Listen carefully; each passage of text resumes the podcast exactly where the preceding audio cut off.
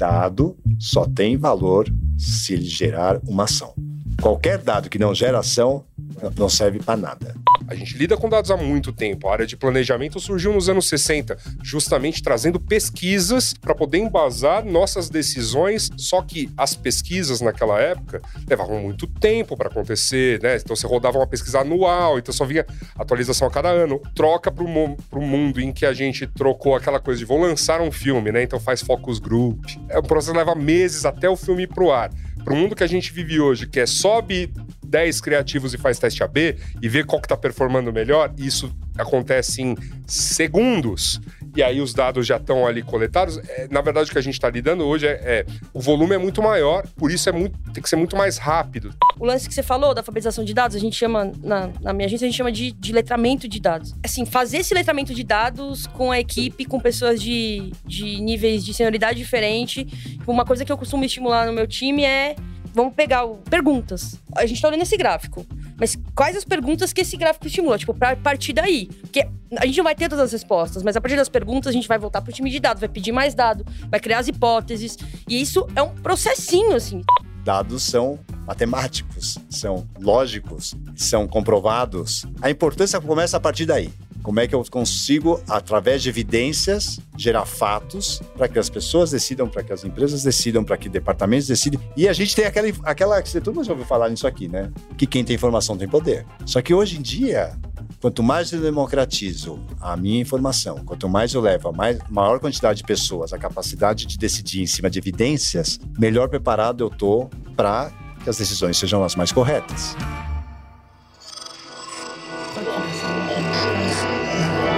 Esse podcast é, é apresentado por b9.com.br.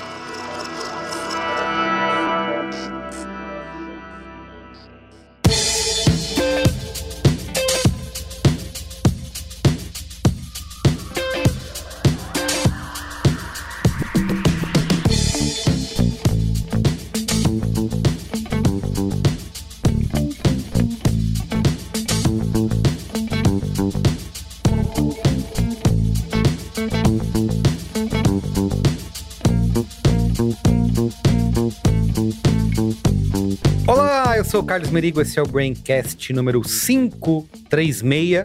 Já chegou na fase que eu preciso olhar o número do podcast. É, meu amigo. É, o sucesso isso, traz isso. Antes eu tava né? decorado, agora uhum. já não... Eu preciso verificar. É. E aí, Ana Freitas, tudo bem? Tudo bem, Carlinhos. Estou feliz de estar de volta. Boa. Luiz Assuda, e aí, Luiz? Como e aí, feliz ano novo, Braincast. A verdade. É, feliz ano novo. Estreando em 2024. Depois do carnaval, obviamente, né, minha gente? Estamos de volta. Muito bem. Temos um convidado aqui super especial, Jaime Miller. E aí, Jaime, se apresenta Opa, aí para nós. que legal. Obrigado pelo convite. Sou Jaime Miller, eu sou Country Manager aqui da Tableau empresa Salesforce. Super prazer estar aqui com vocês e falar de um assunto que, particularmente, eu sou super apaixonado, que é falar de dados. Muito bem, esses dois aqui também, os viciadinhos Ih, da. a gente, que, que isso? Que é a gente, é. Nesse Braincast, a gente vai falar sobre como construir uma cultura de dados, né? Na sua empresa, no seu a local de, de trabalho, um na, na, sua vida, né? Na sua vida, quem sabe? Na sua né? vida, quem sabe. Porque é o seguinte, a gente gravou em 16 de maio de 2019, olha só, faz um tempo já, hein? Uhum. Antes da pandemia. O mundo era outro. O mundo era outro. outro. O Braincast 312, cujo título era Ciência dos Dados. Que esses dois aqui, Luiz e Assuda e Ana Freitas, estavam presentes. Estávamos. É mesmo? Nossa, é. eu já, já nem lembro. Não tá lembra? Não lembra? E foi um dos episódios mais ouvidos daquela temporada. Olha só, sensacional. Fez grande sucesso, gente. Quero mais, ciência dos dados. E a gente falou, meu, esse programa vai ter que virar uma trilogia. 200 programas depois, é. aí a gente decidiu... Você vê como ele entendeu o recado bem. É, 200 programas depois a gente tá Não, Mas é que o pessoal precisou passar pela pandemia para entender os dados. É, esse foi o problema. Esse a, foi, sequência a sequência chegou. foi essa. É. A sequência chegou. Não, então, fantástico. Vamos falar um pouquinho mais aqui de como você construir uma cultura dos dados né, dentro das corporações. Vamos, tá, a gente vai volta lá para o básico também, né? Que é importante, uhum. né? Quem não ouviu, mas recomendo que você volte lá ao Braincast 312 e vamos contar como que você pode transformar, fazer os dados fazer parte do seu dia a dia vida pessoal, vida profissional, equilíbrio entre dados e intuição, que é uma coisa que eu sempre gosto de explorar Uhum, nas nossas conversas, tá bom? uhum. Dados e as cartas, o tarô. Isso, exatamente. O equilíbrio entre dados e. Piada, piadas a de tiozão, se você tem dado em casa, tem dado na Ah, empresa. lá vem. lá- Isso. Muito bem. Marão não tá aqui presente, Tá mas certo, tá Luiz Tá tá, representado aí. Alguém, né? alguém tem que representar. Muito bem. Então é isso. Mas antes. Mas antes- Mas antes. Olha só. Você tá ouvindo a gente aí só no áudio, no Spotify, no Apple Podcast, saiba que você pode assistir ao Braincast no nosso canal no YouTube, youtube.com.br B9. Aproveita para se inscrever, dar o joinha, ativar o sininho, É, todos os recados. comentário. Deixa comentário, É. faz tudo isso. Você pode falar assim: ah, não quero ir no YouTube, quero continuar só ouvindo, quero escuto enquanto eu lavo Aí louça. você vai ver minha camisa. Faça que hoje é linda. Cadê a, É a minha camisa cam- muito bonita que eu escolhi pra esse episódio. Pronto, Então, você vai ter que parar agora só pra Só ver acessar camisa. e ver sua camisa. É. Coleção 2024 das camisetas pretas. Pretas, é, mudou. Não, e a minha camiseta da Pulse, que é a única aqui que chegou nos Estados Unidos ontem. Olha, Olha, exclusivíssima. Olha Aí isso. sim, minha gente. Onde até na lua você enxerga os seus dados, olha isso. Exclusivíssima. Exclusivíssima. Muito bem, então você tem que acessar o vídeo pra ver. Mas caso contrário, continue ouvindo aí no Spotify, no Apple Podcasts, mas você também deve engajar com o episódio. Você pode dar cinco estrelinhas pra gente no seu aplicativo preferido de podcasts, ou no Spotify tem até campo de comentários. Você pode escrever, participar do episódio, falar o que você achou, concordar, discordar, adicionar ao papo, tá bom? Então, aproveite o campo de comentários aí do Spotify e deixe o seu comentário. Por último, mas não menos importante, seja um assinante do Braincast lá em b9.com.br barra assine, além de você ter acesso ao Braincast secreto, que a gente grava também né, em anos bissextos, quando a gente tem o que contar, né, mas a gente grava. A gente grava. Pode esperar. É... Queria lembrar que 29 de fevereiro é nesta semana. Olha aí, tem que lançar. É? Bem-vindo aos nascidos em 29 de fevereiro, que Vai vão ter ter um ano para poder celebrar. Exatamente, vamos ter que Bacana, lançar. bacana. Braincasteria Gourmet é o nosso grupo no Telegram que você conversa com os assinantes do Braincast, além de ouvir o Braincast secreto, tá bom? Então é isso, b9.com.br barra assine, Assine, certo? certo?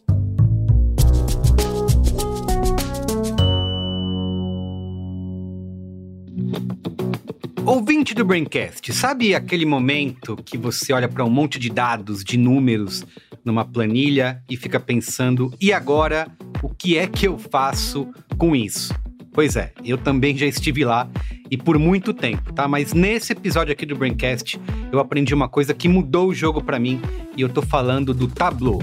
O Tableau é uma plataforma que transforma a maneira como a gente vê, entende e o mais importante, como a gente age com base nos dados. E empresas do mundo todo estão usando o Tableau justamente para tomar decisões mais espertas e rápidas, transformando o que é complexo em clareza e incerteza em estratégia. E quer saber do melhor? Você não precisa ser um gênio dos dados para usar. O Tableau é todo intuitivo naquela pegada de arrasta e solta que a gente adora. Tá muito fácil de usar. E ele ainda te permite conectar com todos os seus dados, seja na nuvem, localmente ou até mesmo integrado ao CRM da Salesforce. E eu ainda não falei do melhor, tá? A cereja do bolo do Tableau é a sua comunidade, que tem mais de um milhão de membros. A comunidade do Tableau é um ecossistema vibrante de aprendizado, com bastante inspiração e inovação para você aproveitar e trocar com outras pessoas, tá? Então, aqui no Tableau você não tá sozinho,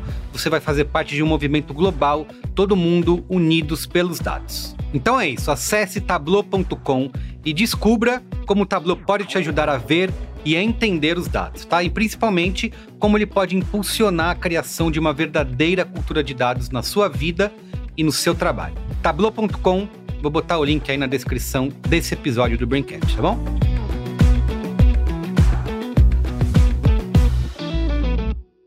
Então é isso, vamos pra pauta? Pauta!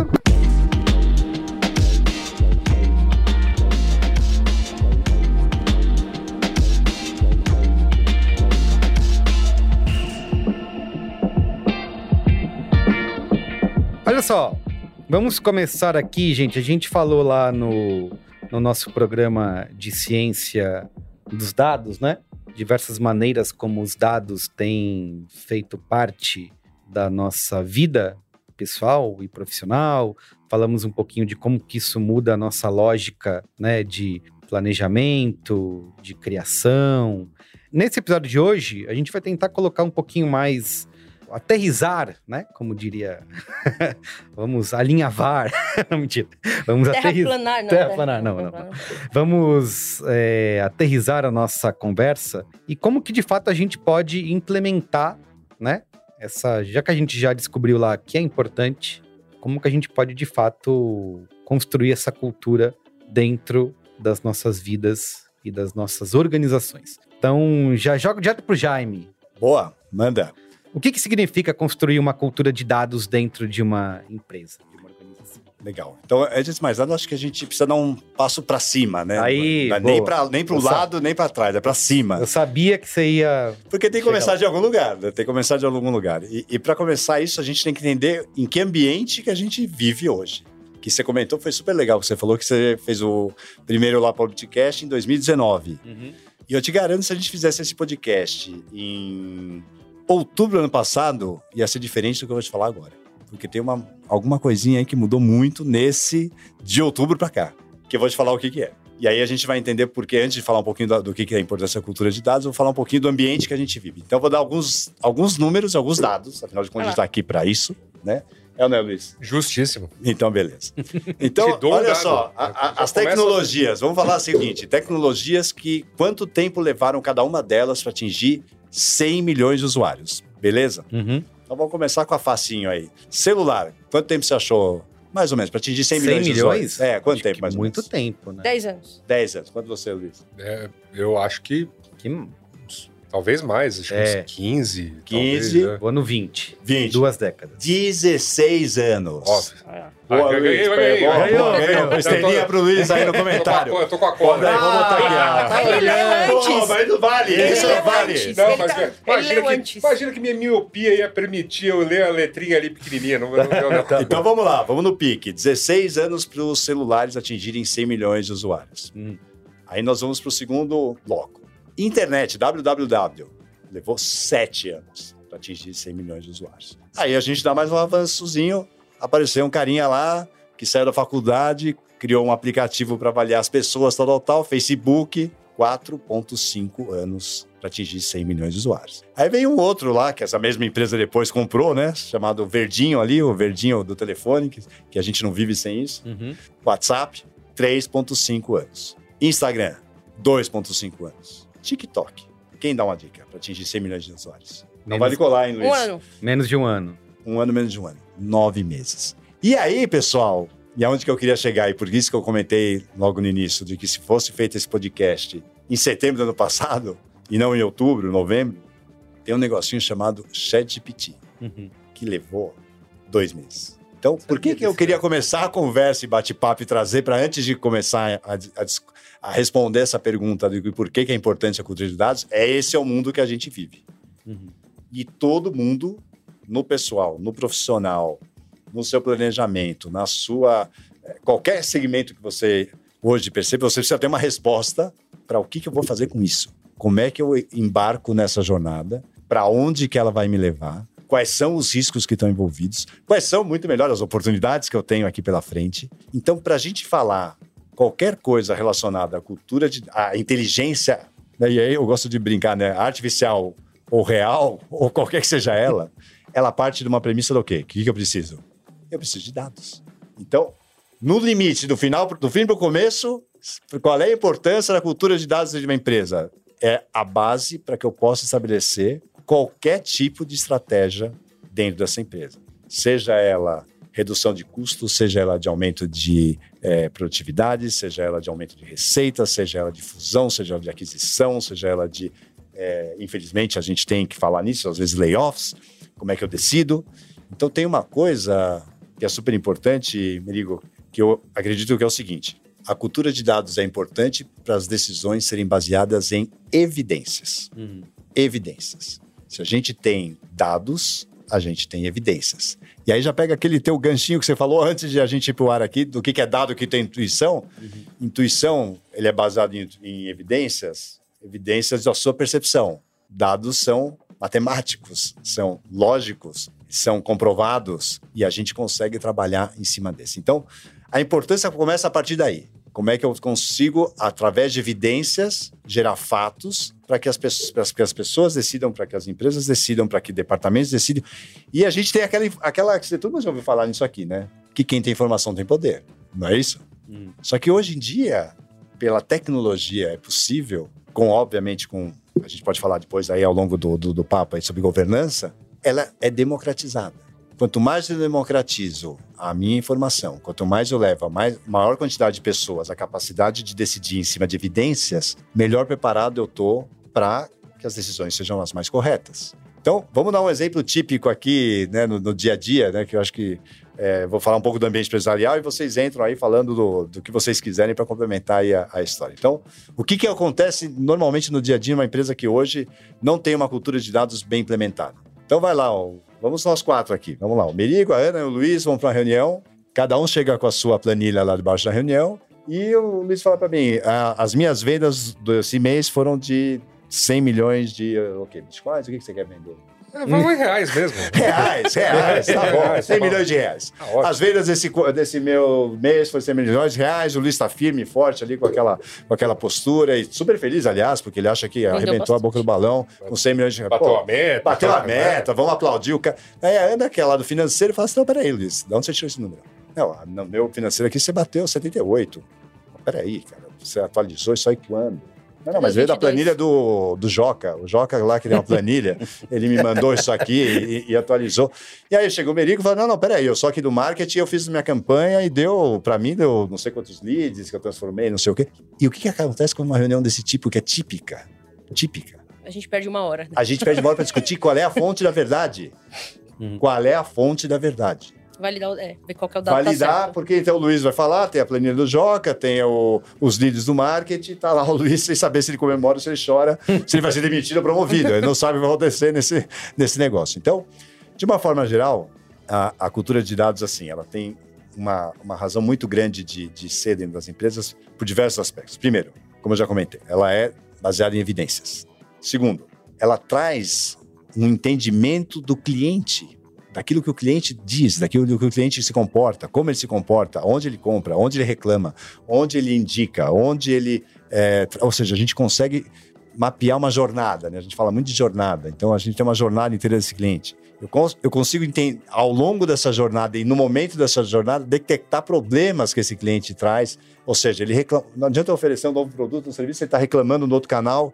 E vamos falar a verdade aqui, né, pessoal? Pra- Pelo menos eu vou dizer pra mim, né? Não sei se todo mundo vai concordar aqui que é um podcast, mas eu, particularmente, detesto, assim, não tem uma coisa que eu mais detesto de estar num um canal de atendimento e ter que falar cinco vezes meu número de telefone, coisa. meu CPF, meu Sim. RG, meu. Enfim. É, isso é uma coisa que me eu coloquei aqui como óbvio, né? Que ah, o, o mundo já está, né? As organizações já estão é, cientes de que essa é a, a necessidade. Mas eu, na verdade, estava pensando aqui se, se de fato isso é, é verdade. Você acha que as empresas, os executivos, né? É, está claro a importância de, dessa implementação de, de uma cultura de dados dentro da, da empresa.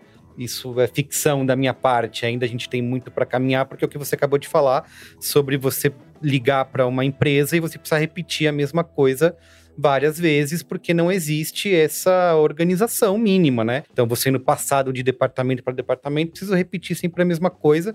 Então, não, não tá tão estabelecido assim. Né? É, eu acho que tem uma diferença aí, Rodrigo, entre, entre dois aspectos. Tem um aspecto do que os líderes pensam e gostariam de ter e já estabelecer, ou seja, você E perguntar vendem pra- no PPT deles, inclusive. Exato, Opa. exato. Pros clientes que Não, está exato. implementado. Opa, E é, que é exatamente. Então, assim, acho que tem uma, uma- tem uma diversidade aqui grande entre o que é conceito Uhum. e do que é a prática. Tá. E eu acho que é esse é o nosso papel aqui quando a gente fala, veio discutir aqui como é que a gente implementa essa jornada e como é que a gente dá esses passos e o porquê que tem tanto o, o- é, essa o gap, né? A gente até tem ó, a- aqui um- uns materiais que eles falam o seguinte: 84% dos CEOs dizem assim, eu tenho uma empresa com implementada a cultura de dados. Você Tá. pergunta para o CEO, ele fala, não, 84% vai responder, Sim. cara, Sim. eu tenho uma empresa focada em dados. Vai perguntar para o time, o time fala o seguinte: 25% do time acha que está preparado para trabalhar com dados. Por quê? Porque não tem ferramenta, porque não tem treinamento. Vou falar uma coisa que vocês vão ficar talvez meio chocados, mas vou falar a verdade. Existe algo que chama-se alfabetização de dados. E muita gente, com perdão da palavra aqui, ainda Analfabeta. é analfabeta. Uhum. E não tem problema nenhum de ser isso, porque justamente ninguém nasceu sabendo implementar. Coloque isso no ramo de humanas, é que a galera tem aversão a números. sabe? Exato. E é uma besteira. Não, isso e- é, e essa- não- é uma Eu- versão. Eu tive sem, isso. Sem conhecer, sabe? Uma coisa meio.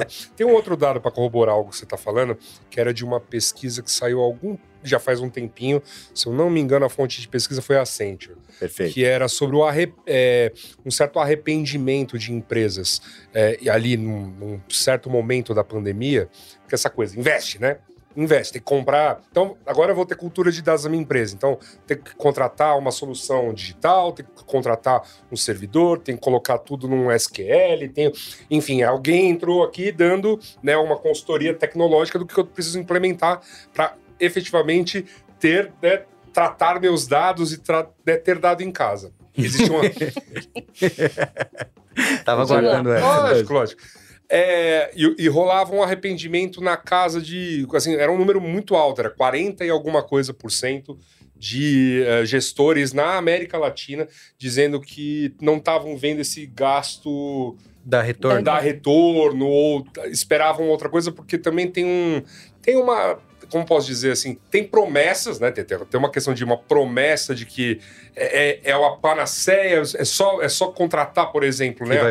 a solução que vai funcionar e, e justamente não é, porque depende de um treinamento do time, depende de até mudanças no dia a dia mesmo. Então, é, é, você precisa, precisa colocar, você vai ter outras coisas para fazer do que bater aquela planilha ou para trazer para o caso de comunicação aqui que é um pouco mais a praia de alguma porcentagem expressiva de quem ouve Braincast, é, eu sei que no começo era mais.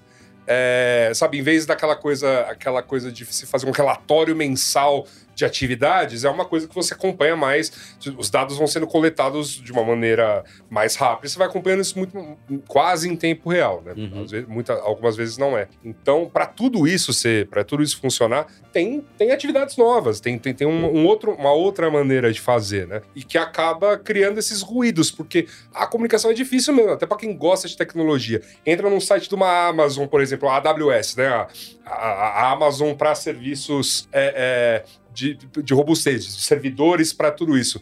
E tenta traduzir o que, que só que é aquela sopa de letrinhas aí pro leigo, sabe? É, é complicado mesmo. Eu, eu acho que tem uma parada que conversa com isso que você falou, Yasuda, que é, pelo menos na comunicação, o que tem de mais comum é você ter uma área de dados. Então você tem uma área de BI, e aí essa área de BI fica encarregada é, em normalmente dar relatório depois dos projetos. E aí é isso. E aí. não, não, mas o ponto teu é ótimo. Eu tenho, assim, o, Daniel, e o assim, teu ponto é ótimo. Mas e o começo do É. projeto? Na hora que tá planejando É. o projeto, para planejar esse projeto com base nos dados que vão orientar. E o. E o, o projeto em si, a jornada do projeto, que precisa fazer mudanças rápidas de acordo com o que você está vendo de Com performance. certeza. Eu acho que tem um. E eu não, eu não tenho resposta para isso, é inclusive um desafio que eu acho bem grande, mas o lance que você falou da alfabetização de dados, a gente chama, na, na minha agência, a gente chama de, de letramento de dados. Letramento. É, mas como é, assim, fazer esse letramento de dados com a equipe, com pessoas de, de níveis de senioridade diferente. Tipo, Uma coisa que eu costumo estimular no meu time é. Vamos pegar o. A, a gente tem rituais, né? Então tem os ritos específicos pra gente fazer a análise dos dashboards. Mas assim, eu jogo pro time e falo assim: quais as pe- perguntas? A gente tá olhando esse gráfico. Mas quais as perguntas que esse gráfico estimula? Tipo, pra partir daí. Porque a gente não vai ter todas as respostas, mas a partir das perguntas a gente vai voltar pro time de dados, vai pedir mais dado, vai criar as hipóteses. E isso é um processinho, assim. Isso não vai resolver. eu- você começa a montar o rito da reunião hoje, daqui três meses você vai ter a equipe começando a. Né, a gente conseguindo trazer os dados, fazer as respostas, assim. Tem aquele quadrinho, tem um quadrinho muito famoso na internet, que é um, um dashboard gigantesco, assim, ocupa três colunas de quadrinho assim, dizendo esse aqui é o nosso novo dashboard e tal. Ah, o que é aquele gráfico tendendo a zero? É o nosso entendimento desse dashboard. Não, e é isso mesmo, e é isso mesmo. E eu, eu acho que assim, né, o, o- o- bom, primeiro, só para completar aqui o, o raciocínio, né, então, e qual é a dificuldade de se ter isso? Por que, que as empresas hoje têm tanta dificuldade? Eu acho que a, a- a resposta ela é muito simples. Na maior parte das empresas, pelo menos de médio, grande porte, se a gente fizer uma. Aliás, esse dados que eu dei anteriormente, não citei a fonte, desculpa, é, é do IDC, né? Então, só para a gente checar aqui, dar o crédito a quem trouxe os dados. É, e ainda segundo, agora aqui a McKinsey, não a IDC, diz que uma empresa de médio a grande porte tem, em média, em média, não é a geral, alguma coisa em torno de mil aplicações. Mil aplicações. Uma faz faturamento, outro faz o contas a pagar, um faz a mídia, o outro faz é, a produção, o outro faz a logística, whatever seja. Somente algo em torno de 25 a 30% delas estão interligadas. Então, quando você quer o dado, não é que ele não está ali, ele está ali. Ele, só que não está disponível. E não Sim. conversa. Ele não conversa entre si. É japonês falando com coreano, falando com chinês, falando com alemão. É isso. Então, e, e, e isso, quando, quando você fala assim, eu quero uma resposta única, eu não consigo. Porque eu não consigo enxergar. Vamos falar melhor, né? Em vez das línguas. Fala assim, eu quero uma visão do cliente, mas eu também queria a visão da entrega. Eu queria ver em que canal que ele fez a, a interação com a gente. E eu queria saber qual foi o resultado da pesquisa depois. Cara, cada um tá num lugar. Exato. Cada um está num lugar. Então, o grande gap que existe hoje e a, e a grande missão que a gente traz para esse debate é justamente assim: como é que a gente Integra. integra esse negócio? Como é que a partir da integração, e aí vem o que a Aninha falou muito bem.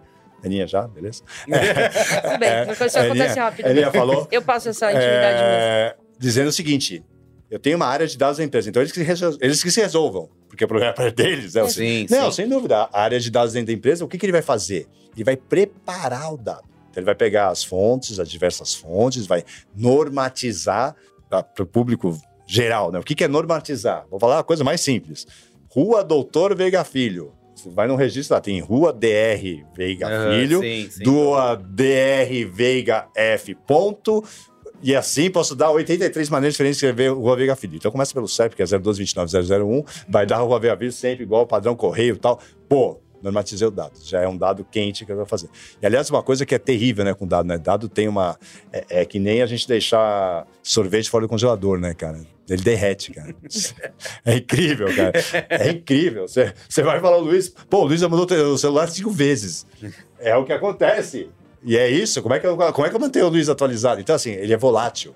Ele é muito volátil. E a gente precisa ter governança em tudo isso para que, que a coisa aconteça. Então, a- a- esse pessoal né, que tem a- essa função, e tem vários nomes, acho que não vem nem aqui ó, o caso de. Tem mil- múltiplas funções diferentes dentro de uma empresa que faz esse papel da preparação dos dados, mas onde a gente quer chegar, na verdade, é que não precise mais de- dessas pessoas para fazer além disso. Ah, sim. Eu preciso dar o poder das perguntas para quem tem as perguntas. Exato. Uhum. E ele vai lá e e fala assim: uma base preparada, normatizada, limpa, onde eu também tenho uma coisa que é super importante, que é governada.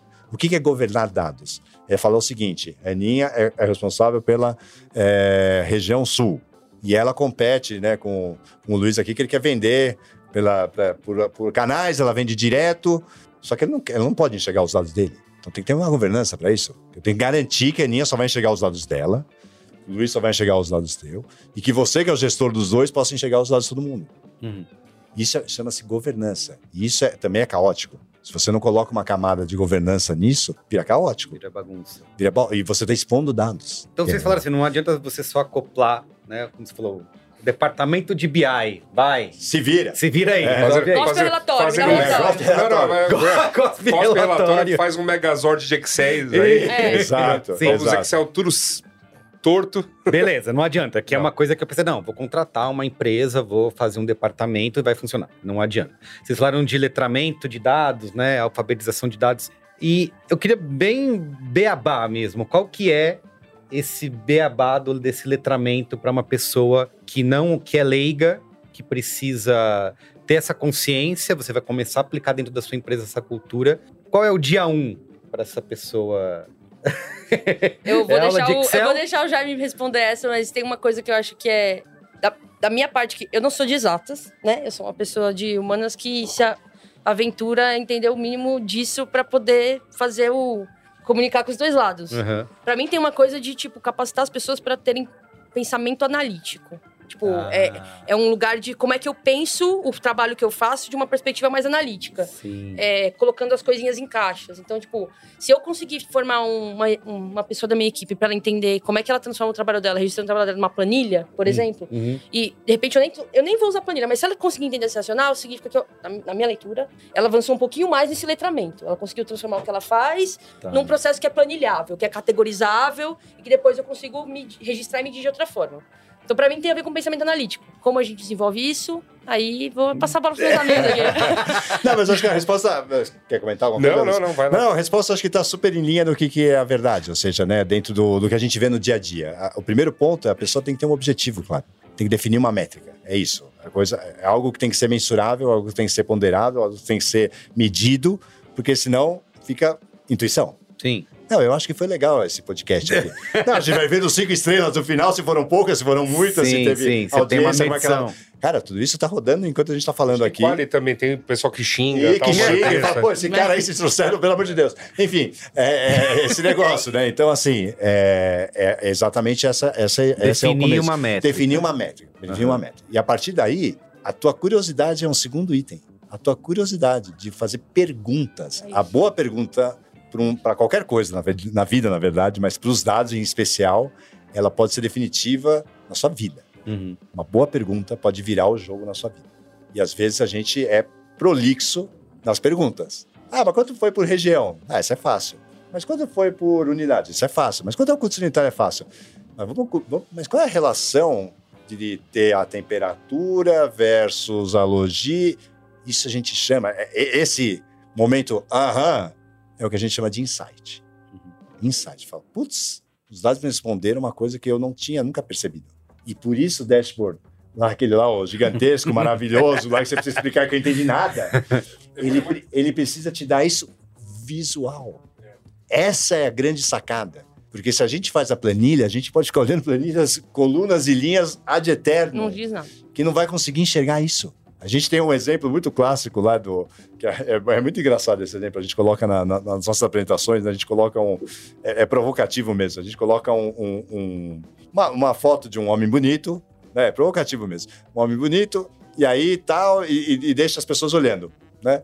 Dentro da foto. E aí, é, esse é ótimo para mostrar como é que é. Daí tem uma resposta assim: bom, para onde, onde vocês olharam, né? E aí é uma pergunta mesmo, né? Bem é, descontraída.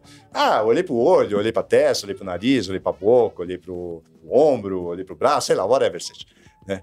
E aí você coloca essas respostas em linhas de planilha e você fala, cara, mas não entendi qual é o resultado disso aqui. Uhum. Aí quando você passa no dashboard e, e pinta, aonde foi mais visto? Hum, Milissegundos! e. Milissegundos você entende. Imagina isso quando você está falando de dados.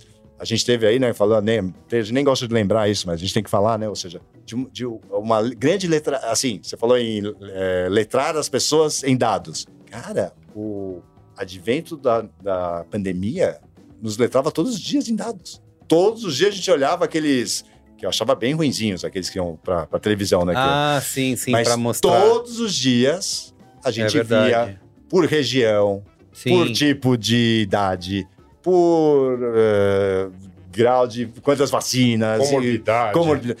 E Mas por que, que você era considerado ruim? Porque Não, porque tinha outras formas de mostrar aquilo que, na verdade, assim, a gente tem que entender que é para um público muito amplo e talvez né, de, até de mai- menor capacidade ainda, Lógico. talvez, de entender, né? Tá num veículo de difícil. massa e tudo, né? É, tá- é que assim, por trás, a gente até participou disso ativamente aqui no, no- em São Paulo, especificamente. A quanti- a- pra- se você definir qual era a cor, né? Lembra? Vocês até nem acho que nem, mas que tinha cor laranja, cor vermelha, ah, é lembra história? verdade, por Também região. É. Cara, a quantidade de cruzamentos de informações que chegavam para as pessoas tomarem decisões, que a gente montava lá o painel lá no Palácio Bandeirantes, impressionante. Ia, disposi- é, leitos disponíveis, é, dados de circulação de celulares, por onde as pessoas estão andando. É, tinha, quando já começou a vacinação, é, quantidade de pessoas de UTI. Assim, era uma somatória. De, você fala assim, cara, se somar isso aqui tudo, não vai dar em nada. E aí, deixa, aí você plotava tudo isso aqui, Tinha que criar um índice e Aí ia lá o nosso querido amigo e falou assim: entendi, é amarelo. Tá, tá. Então, assim, Como você existem, decide se é amarelo, se é laranja? é se simples, são formas de você mostrar isso visualmente Uhum. E eu acho que é esse é o grande. E, agora a gente está aí, né, batendo na nossa porta, né, não querendo avançar aqui, né, porque acho que a discussão ainda está um pouco anterior, que a gente está no momento de conversar com os dados. Uhum. Eu ia falar disso. Generative AI, e essa é uma disrupção gigante. Né? Não estou aqui para fazer uma demonstração hoje, mas enfim, você conversa literalmente. É. Você fala assim: eu quero saber quais são as- os meus vendedores. Eu tô falando de vendas aqui só porque, sei lá, sempre vai. Todo mundo quer vender aqui, né? Afinal de contas, todo mundo quer de alguma forma faturar, vender. Assim. Isso. Quais são os meus vendedores que melhor performaram no produto X dentro dessa região? Você pergunta. Me vem uma e linha vem com uma a linha, resposta. não vem uma linha com a resposta. Tem um dashboard montado para você. É sinistro. E vem, e aí, aí a gente já tem tecnologia para isso, as perguntas sugeridas que você talvez pudesse fazer para esse dashboard. Exato. Era isso que eu ia falar, tipo, esse, lance de você. Se você tiver com uma- um drive de se letrar de dados e falar, tá, como é que eu, eu sozinho, indivíduo, né? Isso. Como é que eu parto? Pô, o momento hoje é um momento. O momento hoje é um momento que você pode pegar um. Ou pegar um, um gráfico que você tem do seu, do seu negócio, ou você pegar uma planilha, tira dado primário, tá? Não vai expor ninguém, nenhum dado primário da tua empresa, né? Não preciso, né? Sou seu jurídico. Mas assim, dadas as permissões do seu jurídico, é, você pode começar. Ah, não sei que pergunta fazer. Você pode começar pegando esse, essa planilha ou esse gráfico, jogando no chat GPT e falar assim: que perguntas eu posso fazer para esse gráfico para identificar ele melhor? O contexto desse gráfico é esse. Isso eu tô falando de uma ferramenta que nem é, nem é uma ferramenta específica pra para isso. isso. Específica para Ela nem é ideal para isso. Eu posso. Eu, eu tenho trabalhado muito, muito planilha, né? Planilha do meu, do meu projeto, né? Do meu curso de, de, de inteligência artificial, para entender insight, para mudar o produto. Então, tipo, eu faço a pesquisa e eu pego, normatizo esses dados usando o chat GPT, faço as perguntas de geração de o que, tem de padrão aqui, de pain point, de pas- passion point. Cara, vem pronto, assim, é um negócio surreal. E tá. É, é um momento muito, muito, muito importante para olhar para isso, porque vai, vai acelerar muito a maneira como as empresas são capazes de fato analisar dados. Não, isso ajuda o, o leigo, né? Assim, eu tenho uma. Eu sou pouquíssimo letrado em dados, porque para mim eu olho para planilhas e números e meio que travo. Eu tenho que olhar o que aqui nisso aqui? Mas, Ah, não, mas o que que eu faço com O que- isso? que, que eu né? faço com isso? Eu É, sou eu muito. Eu preciso que alguém desenhe. Ah, É. aqui significa isso. Então, essa ajuda de você ter. Primeiro, eu sou bastante visual, né? Eu preciso muito olhar. Aí eu consigo ter uma visão, porque só ali a planilha eu não consigo ver.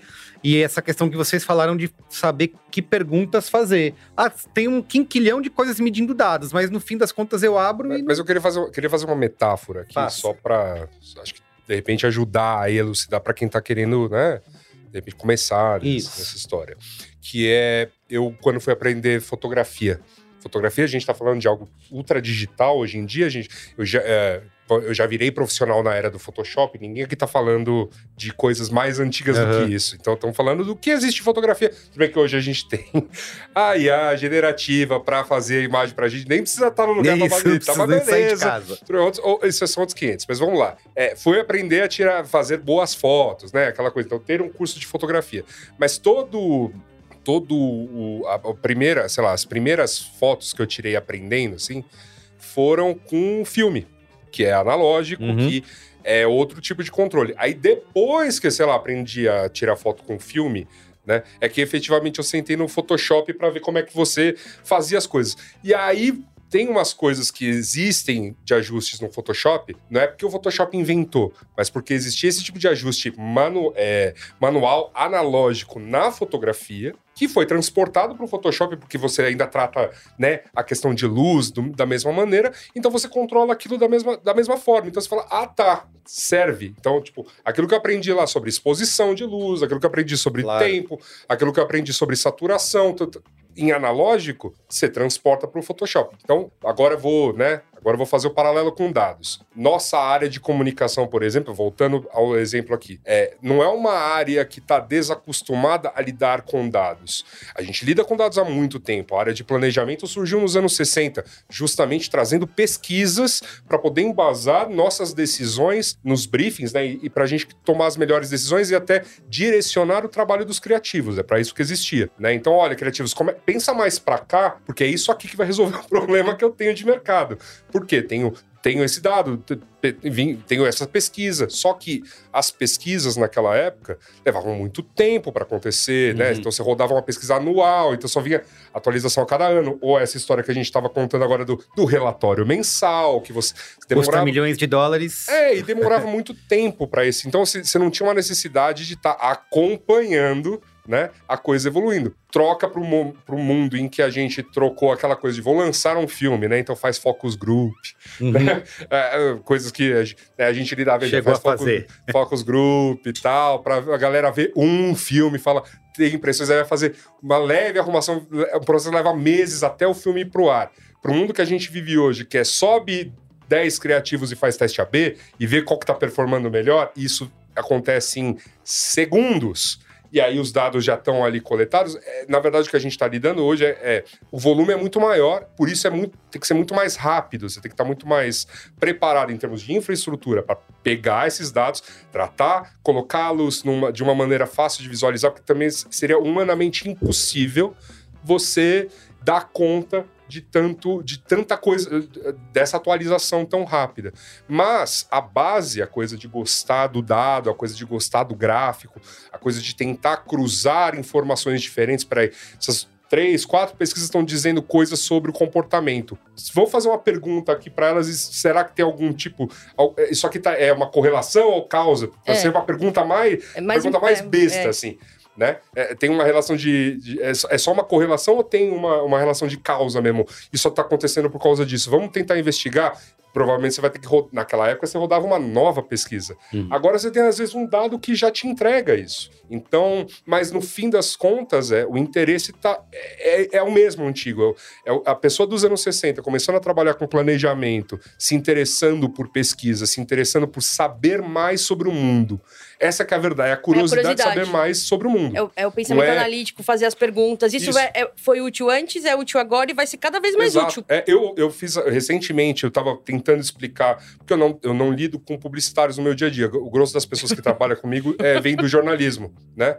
E é difícil às vezes, porque tipo, a área de planejamento para quem é publicitário tá, tá dada, né? Ah, existe em qualquer agência. No- no- na área de, de relações públicas, nem tanto, tá? Na- tem e tal, mas é uma coisa que não é assim tão antiga. E aí eu fui fazer esse paralelo do que que faz o planejamento e tal, não sei o que que é basicamente, ah, deixa eu tentar fazer um paralelo que vocês estão acostumados. Pô, jornalismo investigativo. Sei lá, eu não sei exatamente como, mas eu imagino que seja. Você vai ter um monte de pistas Sim, sim. ali meio soltas, você tem que você tem que meio que montar essa história. Só que para o caso de, de, né, decisões de mercado, você precisa basear muito bem essas pistas, assim, tem que ser umas evidências muito sólidas de, que essa, de que essa é a história a ser contada. Mas no fim das contas, a palavra que resume é curiosidade, assim. Acho que Não, sem dúvida. não, não eu acho que como. foi ótimo o teu, teu ponto aí, Luiz, porque acho que traz um pouco do. tangibiliza um pouco mais Sim. para o mundo que a gente está colocando.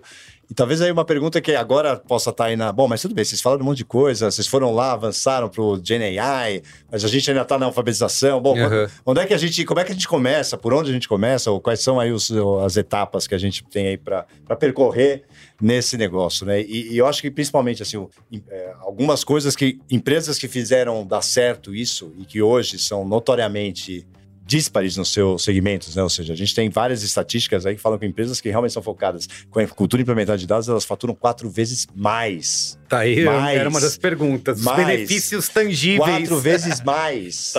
Tem uma retenção de mais de 60% a mais do que as outras. Então, assim, por quê? Porque é simples, cara. É, é- é- é quase que como se fosse um grande ouvido captando, captando e transformando ao, ao- ao tempo todo. E hoje tem uma ótima notícia para todo mundo aqui. Armazenar dados é super barato. Imagina, vamos falar só do lado pessoal. A gente tem lá. Quantos teras você tem hoje? Ah, eu nem sei, mas são muitos. Muitos! É, em, várias, em vários Muitos! serviços Em várias diferentes. plataformas. Você vai. Não, não vou nem falar, não vou fazer aqui, né? Já bate ninguém aqui, mas assim, várias plataformas no pessoal, você armazena um monte de dados. Cara, eu tenho quase 20 mil fotos nesse negócio aqui, você falou de fotografia. Podia jogar fora dois terços tem, é. delas, certamente. Mas eu Mas tenho você deixa 20. lá Mas porque deixa não- lá porque não custa quase praticamente zero Uhum. né, basicamente é quase zero. Então, armazenar dados é muito barato. Então, o que, que, eu, que, que eu queria comentar aqui na, na, na jornada, né? Na jornada de implementar isso dentro da- das empresas, que isso, é, qualquer que seja a empresa. E também pode ser para você, Uhum. no seu dia a dia. Tô vendo aí? Deixa eu ver você. Faz aqui assim. Eu mas o Não. meu é. O meu. Você tá indo no analógico. Mas eu e Ana já estamos no, no, no, no smartwatch aqui. Cara, ela vive todo dia. Eu não sei se é o teu perfil aqui, né? Vou, vou inferir aí. Vocês estavam falando de academia, não sei o quê. Mas assim, quantos passos você deu? Quantas calorias você tomou? Quantos minutos eu fiz de exercício meninas? essa semana? Toda Quantos- semana eu no olho. meu aqui ele fala assim, quanto tempo você precisa ficar de pé? É, E posso agregando. Cara, é todo dia. Tem o lance do coração, Não, né? Lance de penso- coração. É, Não, E a visualização de dados da Apple não é tão boa, porque tem umas coisas que eu fico pensando que daria pra eu olhar. Porque assim, eu tenho. Assim, faz anos que eu tenho um smartwatch. Tá Então. Daria pra pegar o ano e ver, assim, padrão de, tipo, especialmente no meu caso, que sou mulher, padrão hormonal de, tipo, ah, eu tô- meu desempenho de treino versus Muda. minha menstruação Ah, versus meu humor, porque eu também faço registro de humor, tenho um aplicativo. Tipo, eu poderia fazer isso, é que essas coisas não estão integradas. Mas me fala uma poderia. coisa. O dia que você saiu de casa sem um relógio, o que aconteceu? Você Eu- esqueceu. Ou tá É. sem bateria? Eu não gosto de sair de casa sem relógio. Mas eu sou. É porque é isso, eu sou muito nerd de- dessas Não, não, coisas não, mas, é mesmo. você, assim. não, mas é que você já enxerga o benefício. Eu, tô, tem- eu tô- trouxe pro, pro lado pessoal, pra Mas a trazer o- prova de que eu não saio de casa sem relógio é essa marca horrível no meu pulso. Genial, genial. Muito bom. genial, é, genial. Mas é, é que eu, tô, eu trouxe pro lado pessoal, pra, tra- até para abranger aqui um pouco mais o público, pra gente entender o benefício que isso traz. É isso. Você só faz isso porque isso te gera um benefício. Porque você acha que a gente que não dá estresse também? Hum. olhando todo dia quantos Sim, passos eu dei. sim. Ó, hoje meu círculo aqui de, de exercício eu não fiz, Não tá completo. cabulei o exercício hoje, não fui fazer, não sei o quê. Mas é porque o benefício traz. Então, se a gente transferir isso para um mundo de negócios, é a mesma coisa. É igualzinho. Como é que eu vou implementar uma cultura de dados? A partir do momento que eu perceber benefício diário nesse resultado. E quem é a primeira pessoa normalmente na organização que enxerga esse benefício? É o líder da empresa. Porque ele precisa entender Eu para onde essa empresa está Ah, indo. ele precisa ter visibilidade de tudo e tomar decisão. Eu preciso saber se ela produziu o suficiente, se ela tem previsão de estoque para entrega, se ela está atrasada na logística, se eu tenho o número de funcionários adequado, se eles, estão, se eles produzem aquilo que eu esperava, se ele está tendo rentabilidade, se eu tenho empréstimo, todos, os- todos os dados. Então, eu converso com muitos, tenho o privilégio, na verdade, de conversar com muitos CEOs de diversas companhias. Vários dizem o seguinte: eu acesso a sua plataforma antes de sair de casa. Que a hora que eu chego no escritório, eu já sei tudo o que eu preciso fazer. Então, esse é o passo número zero. Não é nem o número um. É o número zero. Eu preciso ter alguém que seja o sponsor dessa cultura. E, normalmente, aquele que é o que mais precisa é o CEO, é o board, é presidente do conselho. Porque o quê? Ele precisa tomar as decisões mais estratégicas da companhia. Você imagina um- um- uma pessoa que é, o, é o, o plano de mídia, o que ele vai fazer? Você não faz comunicação? Como é que ele faz? Como é que ele distribui? A- a- Você não sabe qual é a audiência, qual é o, a- o retorno, o que está sendo dito, como é que foi o impacto, o que que foi falado na mídia social. Então, esse é, esse é o passo que eu considero como o número zero para começar a implementar essa cultura de dados. E você sabe que o segundo passo, e aí também trago aqui para discussão, é, é curioso, que eu acho que não seria muito, talvez não é o que vem à cabeça normalmente das pessoas. Ah, é a tecnologia, é a plataforma, Isso. é blá, blá.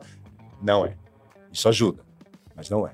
O segundo passo que a gente percebeu nas empresas que deram muito certo nisso foi formar comunidades. Então eu preciso ter uns nerds, e preciso ter os curiosos, e eu preciso ter os técnicos. E aí, se dependendo do tamanho da empresa, eu preciso até ter um cientista de dados. Daí outros tantos papéis. E preciso ter as pessoas fazendo as perguntas para gerar um awareness, né, para gerar um, um movimento dentro da empresa que as pessoas falam, puxa, mas a Aninha se destaca no, nas vendas que ela faz. Não é que ela faz. Ah, Ela tem lá um dashboard que ela tem lá, só- ela que vê. E, e ela cria uma comunidade porque ela vai perceber que outras pessoas vão querer entrar nessa comunidade e compartilhar dessa comunidade. E isso é fundamental, porque só assim, que de novo, é o benefício do relógio Foi interessante isso, né? no dia a dia do teu negócio, Uhum. que você se diferencia e obviamente você gera uma onda de pessoas que falam, pô, por que que ela faz diferente? Uhum. E aí o terceiro passo, que também talvez, talvez não seja tão óbvio assim, que é como é que eu comunico isso? Como é que eu distribuo essa informação? Que a gente falou um pouquinho no começo aqui como é que eu democratizo essa informação, porque não adianta a gente ter a liderança, sabe tudo. Uhum. Tenho todos os dados, tenho todas as informações, todos os dashboards e vou cobrar um VP ou um diretor ou, que não tem acesso a nada. O que ele faz? Ele não faz. Ele não consegue entregar, ele não consegue responder, ele não consegue é, questionar, E, e é muito. Então, assim, a comunicação ela tem que ser fluida. Os dados têm que ser distribuídos. Sempre de forma segura. De novo, governança. Seguro. Muito, muito firme.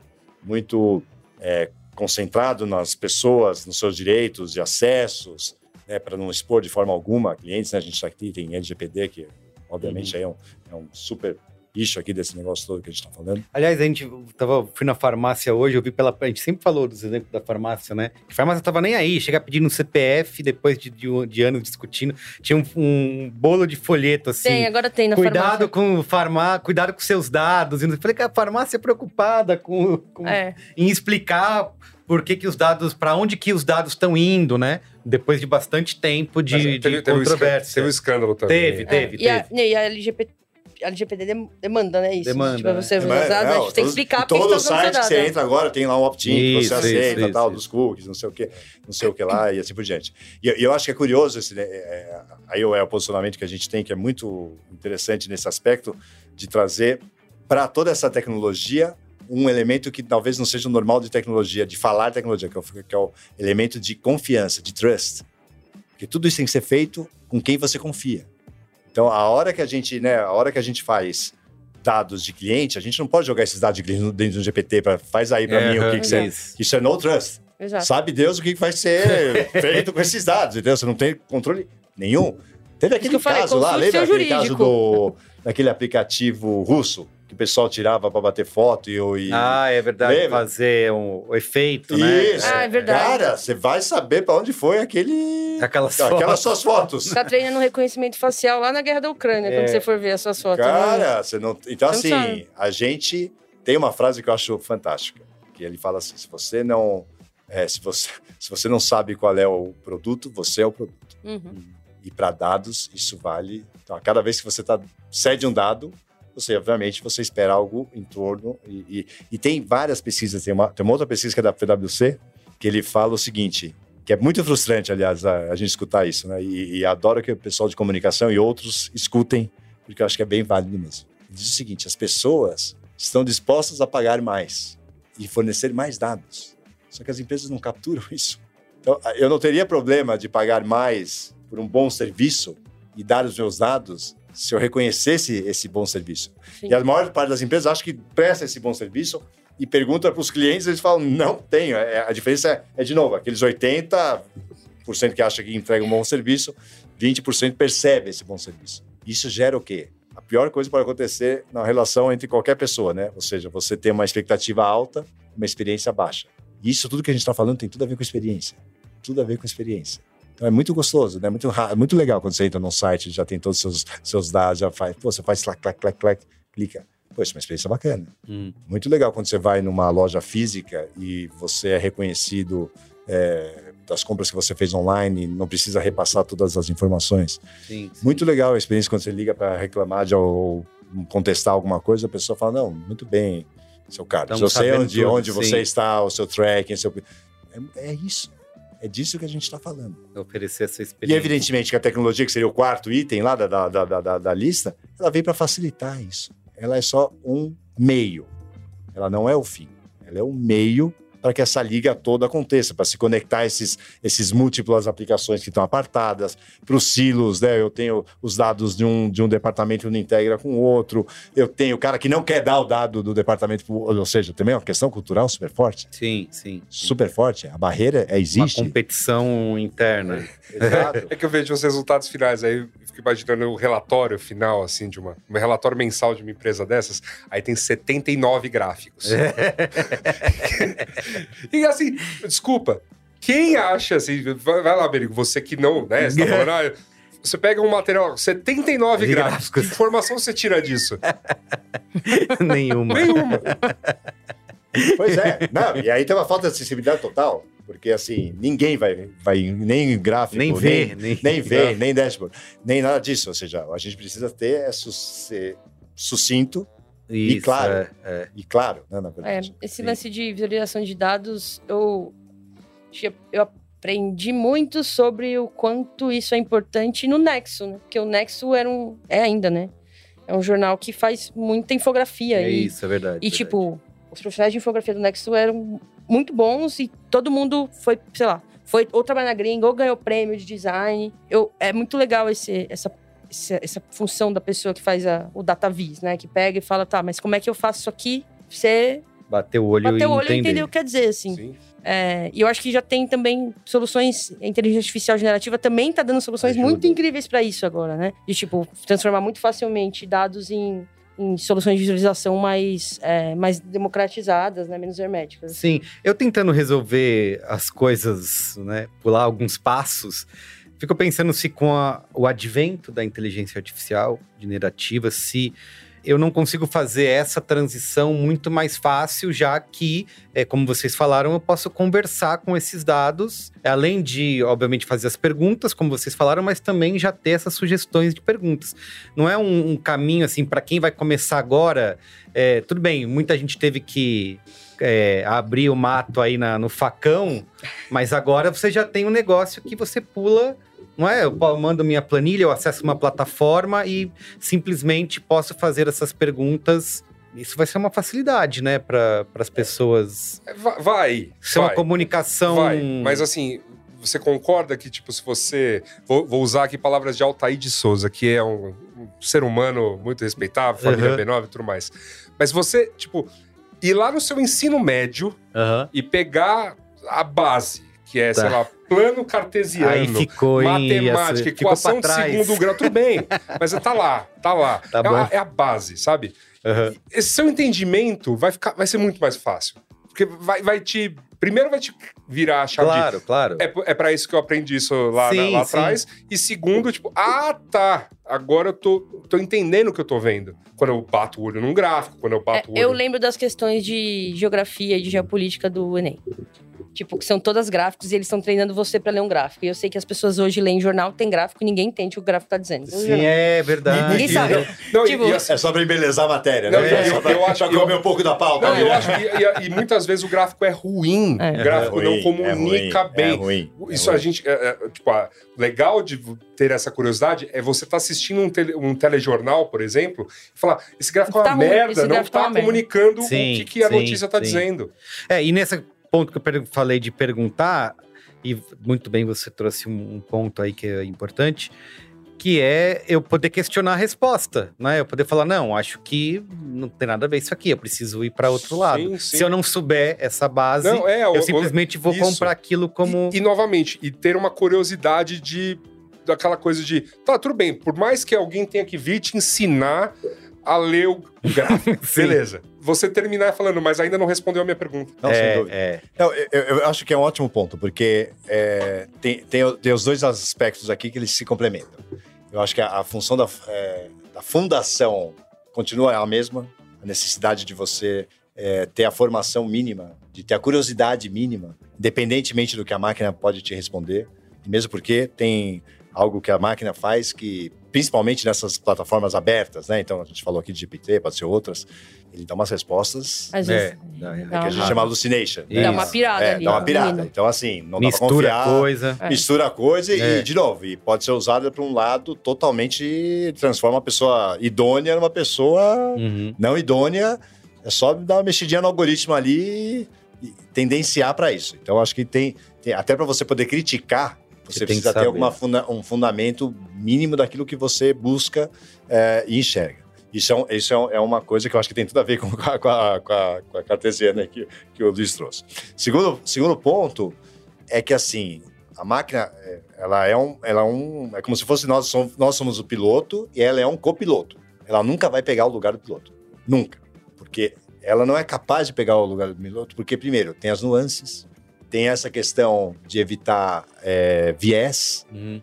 tem a questão de você é, saber do que se trata o assunto e ter muito mais capacidade de discernimento sobre esse assunto. Você checar os dados, né? Checar de checar essas não- não fontes, se elas são drone. ve- verídicas ou não são. Então, assim, quando a gente está falando de. Porque, assim, é, é- é muito claro quando a gente fala do mundo.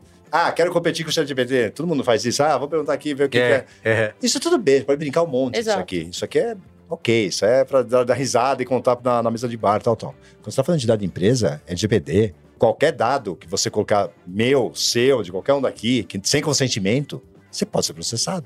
É muito sério isso. Então não dá pra ir lá e falar, ah, deixa eu ver o que, que o cara faz e vamos ver. Então, eu acho que assim, ele te ajuda muito na forma, porque a forma conversional até hoje é a melhor que tem. Uhum. Então, conversar, falar, em vez de escrever uma, uma query, né? No nosso caso aqui não tem query, né? Ou seja, você vai lá e arrasta, tal, não sei o quê. Mas, enfim, é muito mais fácil falar. Sem dúvida, você pula uma geração, mas não invalida a preparação que você precisa para chegar é, e ter. E outra, de novo, volta ao ponto in- inicial. Eu preciso, antes de mais nada, ter uma fundação dos dados. Porque qualquer que seja a ferramenta melhor que exista, se vai perguntar para coisa ruim, vai ter resposta Sim. ruim. É Sim. garbage in, garbage out, cara. Pode botar o cara que vai pra lua aí, algoritmo que te coloca lá em Marte. Não vai adiantar em nada. Se o dado for ruim, vai ser O ruim. dado vai ser ruim, vai ser ruim. Então, a, a- a grande, é, a grande missão é justamente transformar é, essa jornada a partir dessa fundação. Mas eu, eu, eu confio, eu acredito, confio não, eu acredito muito é, nisso que você falou de facilitar, de Uhum. tornar ainda mais fácil. E perder o medo. É, total. Eu acho que tem um pouco desse negócio de.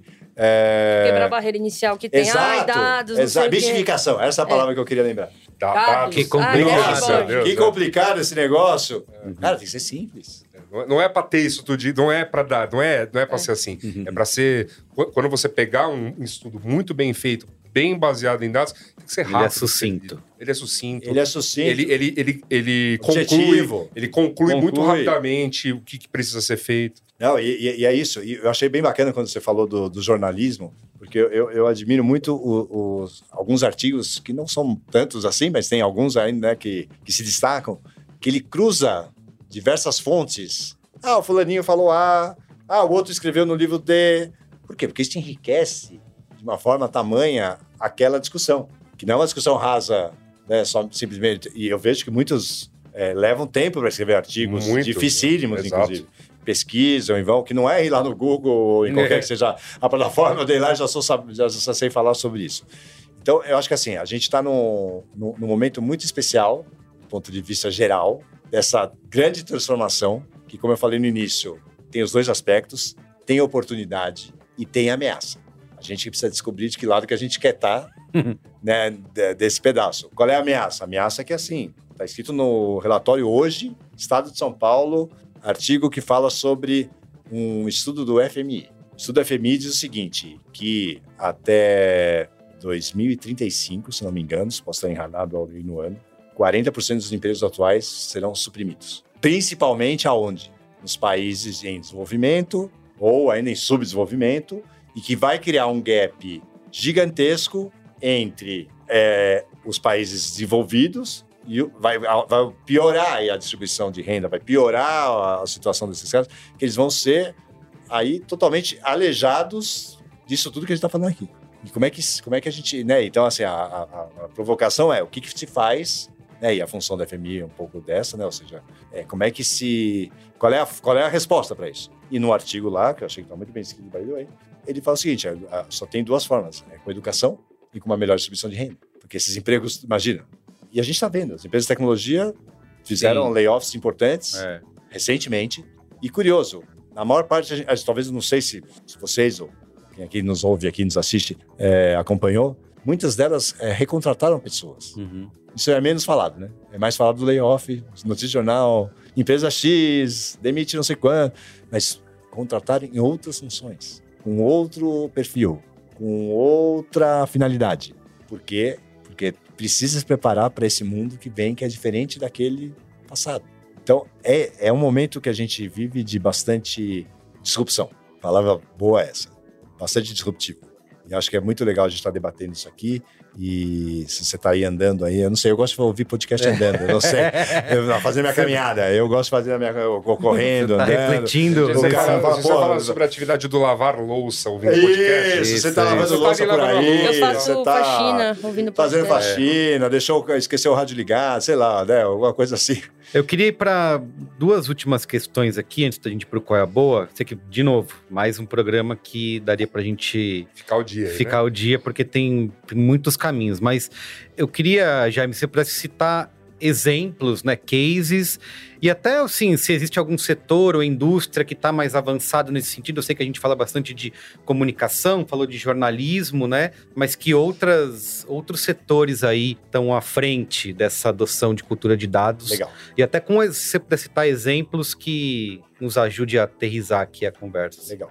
É, eu não vou poder citar nome de empresas, Tá. tá? Mas eu posso citar. Uma grande uma companhia grande empresa, de tal, telefonia. de telefonia. Não, mas assim, olha, é, é super simples essa resposta. né? Eu acho que tem algumas indústrias que já nasceram assim. Uhum. Então, a indústria de finanças, por exemplo. Tá. Ela já nasceu desse jeito, Sim, por necessidade. é sim, A primeira coisa que ela precisa saber é o seguinte: eu vou emprestar uma grana pro Luiz sim. e vou captar um dinheiro lá. Então, qual é o spread disso aqui? Só para falar o fácil, né? Só para dar um exemplo super fácil. Esse É, o- é o menor. É o, menor, é o menor exemplo possível. Então, assim, eu peguei, emprestei a 10% ao dinheiro, eu peguei a, a 8%, tô ganhando aqui e tal. Não, mas é, brincadeiras à parte, assim, imagina, um, um banco hoje, né, e hoje todo o setor da economia, qual banco, qualquer que seja aí, startup, financeiro e tal, ele lida com muitas variáveis de diversos tipos de indicadores.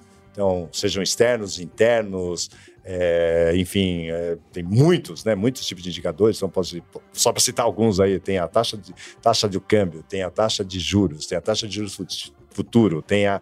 é, eventualmente pode entrar aí previsão de safra. Safra mesmo? né, agrícola. Uhum. É, tem o spread, é, o índice de, de emprego dos Estados Unidos, índice de produção da China, é, a inflação da Alemanha. Cara, tudo isso vai, pro, né, vai, vai lá pro liquidificador e tem que sair o seguinte: bom, galera, a gente tá, aposta num cenário positivo, aposta num cenário negativo, e aí é curioso. E aí é curioso, tô, peguei um pouquinho aí esse caso, porque assim, bom, eu vou analisar risco de crédito, Uhum. vou analisar fraude. Aliás, eu, eu não sei qual é a opinião de vocês aqui, só são um parentes aqui, né? Mas eu fico super feliz quando o cartão me liga dizendo que, ou me manda um WhatsApp, ou me manda uma mensagem que- dizendo que, pô, Suspeito. Eu fico super feliz. As pessoas normalmente odeiam, eu fico super Ah, feliz. não, eu acho. mal. Normalmente as pessoas, ah, porque o cara me ligou, me bloqueou. Cara, segurança sua. Segurança, é, né? Segurança seu puta serviço É, do é. banco, ou do qualquer que seja a De instituição. entender o seu. Fecha parênteses. Uhum. Mas, enfim, é, então, hoje, e para se diferenciar nesse segmento, não vou falar o nome do Banco Laranja, mas, enfim, é- ele tem Feito de um futuro. volume é, que nos dá, né, feito de futuro, que ele, nos, que ele tem uma equipe, que eu não posso precisar exatamente o número de pessoas, mas eu posso te dizer que é mais de... é quase, são quase mil cientistas de dados, se não for mais. Caramba. Cientista de dados. Cientista de dados. O que, que essa pessoa faz? Qual é o papel dessa pessoa? O papel dessa pessoa é tentar, através de algoritmos, através de leitura, de entendimento, qual é o grande sacada? É achar uma diferenciação, achar um insight, achar um, um- onde tem uma falha, é prevenir a fraude, é prevenir o risco de crédito, é melhorar o rating, Uhum. é melhorar a performance de um fundo de investimento, é melhorar um cross-sell de produtos. Ah, eu tenho seguro, por que, que você não compra? Eu tenho. Eu tenho Qual que é o melhor produto Eu tenho pra que qual é o melhor produto para você. vender? Sim. Imagina, você tem uma base de, sei lá, 50 milhões Essa de questão clientes. da fraude que você citou, já eu fico eu já fiquei pirando nisso outro dia. A quantidade de informação que o banco precisa ter e cruzar para entender que aquela transação não sou eu que fiz. E, e- e todas as vezes acertou. Eu nunca chegou, falou, ah, você fez essa transação aqui. é- Ah, pra mim já rolou. Do banco me ligar e falar essa transação foi suspeita, bloqueei, mas era eu mesmo. É Hum. porque eu me reinvento sempre, né? Ah, eu não sou, eu não sim. fico dentro do padrão, eu tô sempre Genial. quebrando. Não, eu já confirmei transações. Ah, foi você sim, fui eu. Mas de, de bloqueio Não, comigo já rolou bloqueio. preventivo. Comigo já rolou nunca. bloqueio. Falei, não, rolou. realmente. Que velocidade? É, velocidade. Mas exato. rolou Que bloqueio porque realmente eu tava num padrão diferente. Não. Ah, Tipo, é, ah, eu pois é. viajei, esqueci de avisar a viagem, ou era um padrão específico de, tipo, uso seguido de um serviço que eu não usava e que ele Exato, identificou exato. como ruim, assim. Merigo, imagina, você tá fazendo um Pix. Na hora do Pix, o cara pergunta se você vê que o horário, É, vê é, é. o valor, vê uma pessoa se estava cadastrada ou não. Um E P- é, isso, você nunca fez trocas pessoas que você nunca fez, fez. é. Então, assim, é, é fantástico. É. É fantástica a capacidade de, de entrega desse. Eu só para dar um exemplo aqui, mas Sim. tem outros bancos que fazem genial é, também. é, mas eu diria que essa indústria é a indústria que hoje Tá mais avançada. ela está mais avançada no aspecto que a gente percebe né, É. no, no- no dia a dia. Agora A posso- gente gravou um episódio sobre fraudes, né? não faz muito tempo, e eu lembro que um dado era esse, que a gente fala muito, né? Ah, fraudes, não sei o que, golpe do Pix e tal. Mas quando você pega o volume de fraudes por quantidade de transações, é baixo, né? Parece que tá o tempo todo todo mundo É, fraudando não, tudo. Você sempre tem um amigo que cai no número. Isso, é. Isso, É isso. esse que é o problema. Mas o. É o volume, mas é que o volume, Mas o volume é é, é, um volume grotesco. É, a é. tentativa é muito maior, é, Isso, assim, isso. absurdamente maior do que Exato, o, sim. o acerto. Então, como para mostrar como funciona essa questão de você tecnológica. Agora, aí, né? agora você, então assim, você, você imagina isso aqui, é, né, num, num grupo aí de 50, 60. Imagina você personalizar, né? Essa é uma palavra super chave quando a gente está falando de dados, né? O que, que eu mais quero, Jaime? Eu adoro entrar na. Netflix e ver as sugestões para o Jaime. Sim. Às sim. vezes ele acerta, às vezes ele erra. Mas depende de mais do quê? Mas depende mais de mim, de quanto eu der a dica Uhum. desse ajuste do modelo. Se der joinha ou não É, joinha se, lá. joinha- vai- se eu sou lá o cara que nunca falo nada, ele vai bom, ser difícil. é difícil de se acertar. é- É, Tenta presumir pelo quanto você É, tá assistindo é, na série, é, mas. né? exato. E aí a gente começa a entrar, né? No, e aí os, os segmentos que são, né? E financeiro em especial é um segmento super avançado, né? No, do que a gente fala é o seguinte: tudo que a gente falou até, até então, a gente sempre falava do retrovisor. Esse dado aconteceu, o relatório de vendas do Luiz da reunião, o Jaime foi lá e falou: Cara, eu preciso saber, eu quero saber a tendência, eu quero saber o futuro. Eu quero acertar cada vez mais para onde eu vou, a minha simulação, ser capaz de. Então, isso é, o- é o must agora. Os algoritmos, eles não têm que olhar, eles têm que entender o passado, te prever o simular futuro. sim. É, preditivos. Aham. os preditivos. E prescrever. Que não adianta só prever o futuro sem agir. É. Então, Vai A coisa acontecer pra tal mim- coisa, portanto, faça Ó, isso. é. se começasse o podcast agora, eu ia falar uma coisa que eu não falei no começo, que me veio agora. Obrigado, Luiz, você me trouxe essa informação. O dado, ele só tem valor se- tiver uma única coisa. Sabe o que é? É gerar uma ação. Vou repetir. O dado só tem valor se ele gerar uma ação. Qualquer dado que não gera ação Não vale não serve para nada. Nada. É, é isso, você coleta um monte de coisas. Às vezes Aham. você fala, ah, tô, tô aqui coletando. Aí você vai lá e monta teu. Vou dar um exemplo pra, pra O, ficar. o exemplo dos podcasts. Eu tenho É audiência, isso, você tem audiência, você Então, tem. ah, número de comentários, Vários, a Isso, de tempo de comentário. retenção de Aí você, aí, de Isso. agora, se você só ficar olhando pra isso, tá? que é o que eu tá faço. subindo. Pô, que chato, hein? Os caras ficaram me falando mal, Ah, me esse- xingando. esse- esse Você não vão mudar nada. Não vão É, mudar não vai mudar, exato, é, não, não É, serve. eu acho que o volume de dado, tipo, nesse caso específico, porque falando de, de dado para trabalho com conteúdo especificamente, Hum. eu acho que a maior dificuldade que a gente tem é que a gente tem, um pou- tem pouco cruzamento entre o dado e o conteúdo real do que a gente faz de maneira padronizada. Então, hoje você entra numa plataforma que faz a tua, sei lá, o dashboard Uhum. e fala pra você, ah, esses são os seus episódios do Braincast, esse aqui teve 10 audições, esse aqui teve 5, esse aqui teve 3. E aí você fica olhando pra aquilo e fala, tá. Tá. Só que você não tem...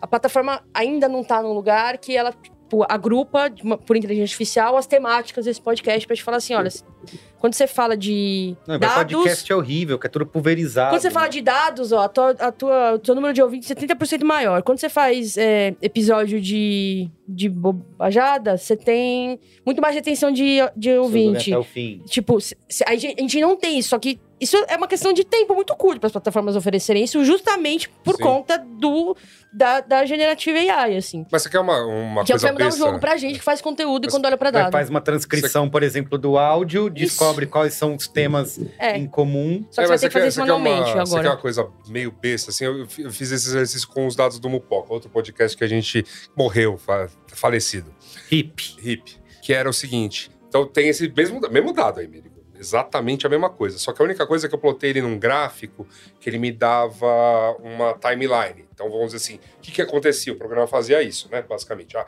tem um pico de, e aí depois ele para num platô, porque as pessoas param de ouvir. Uhum. E aí, o que, que eu, o que, que eu tava querendo avaliar nesse gráfico?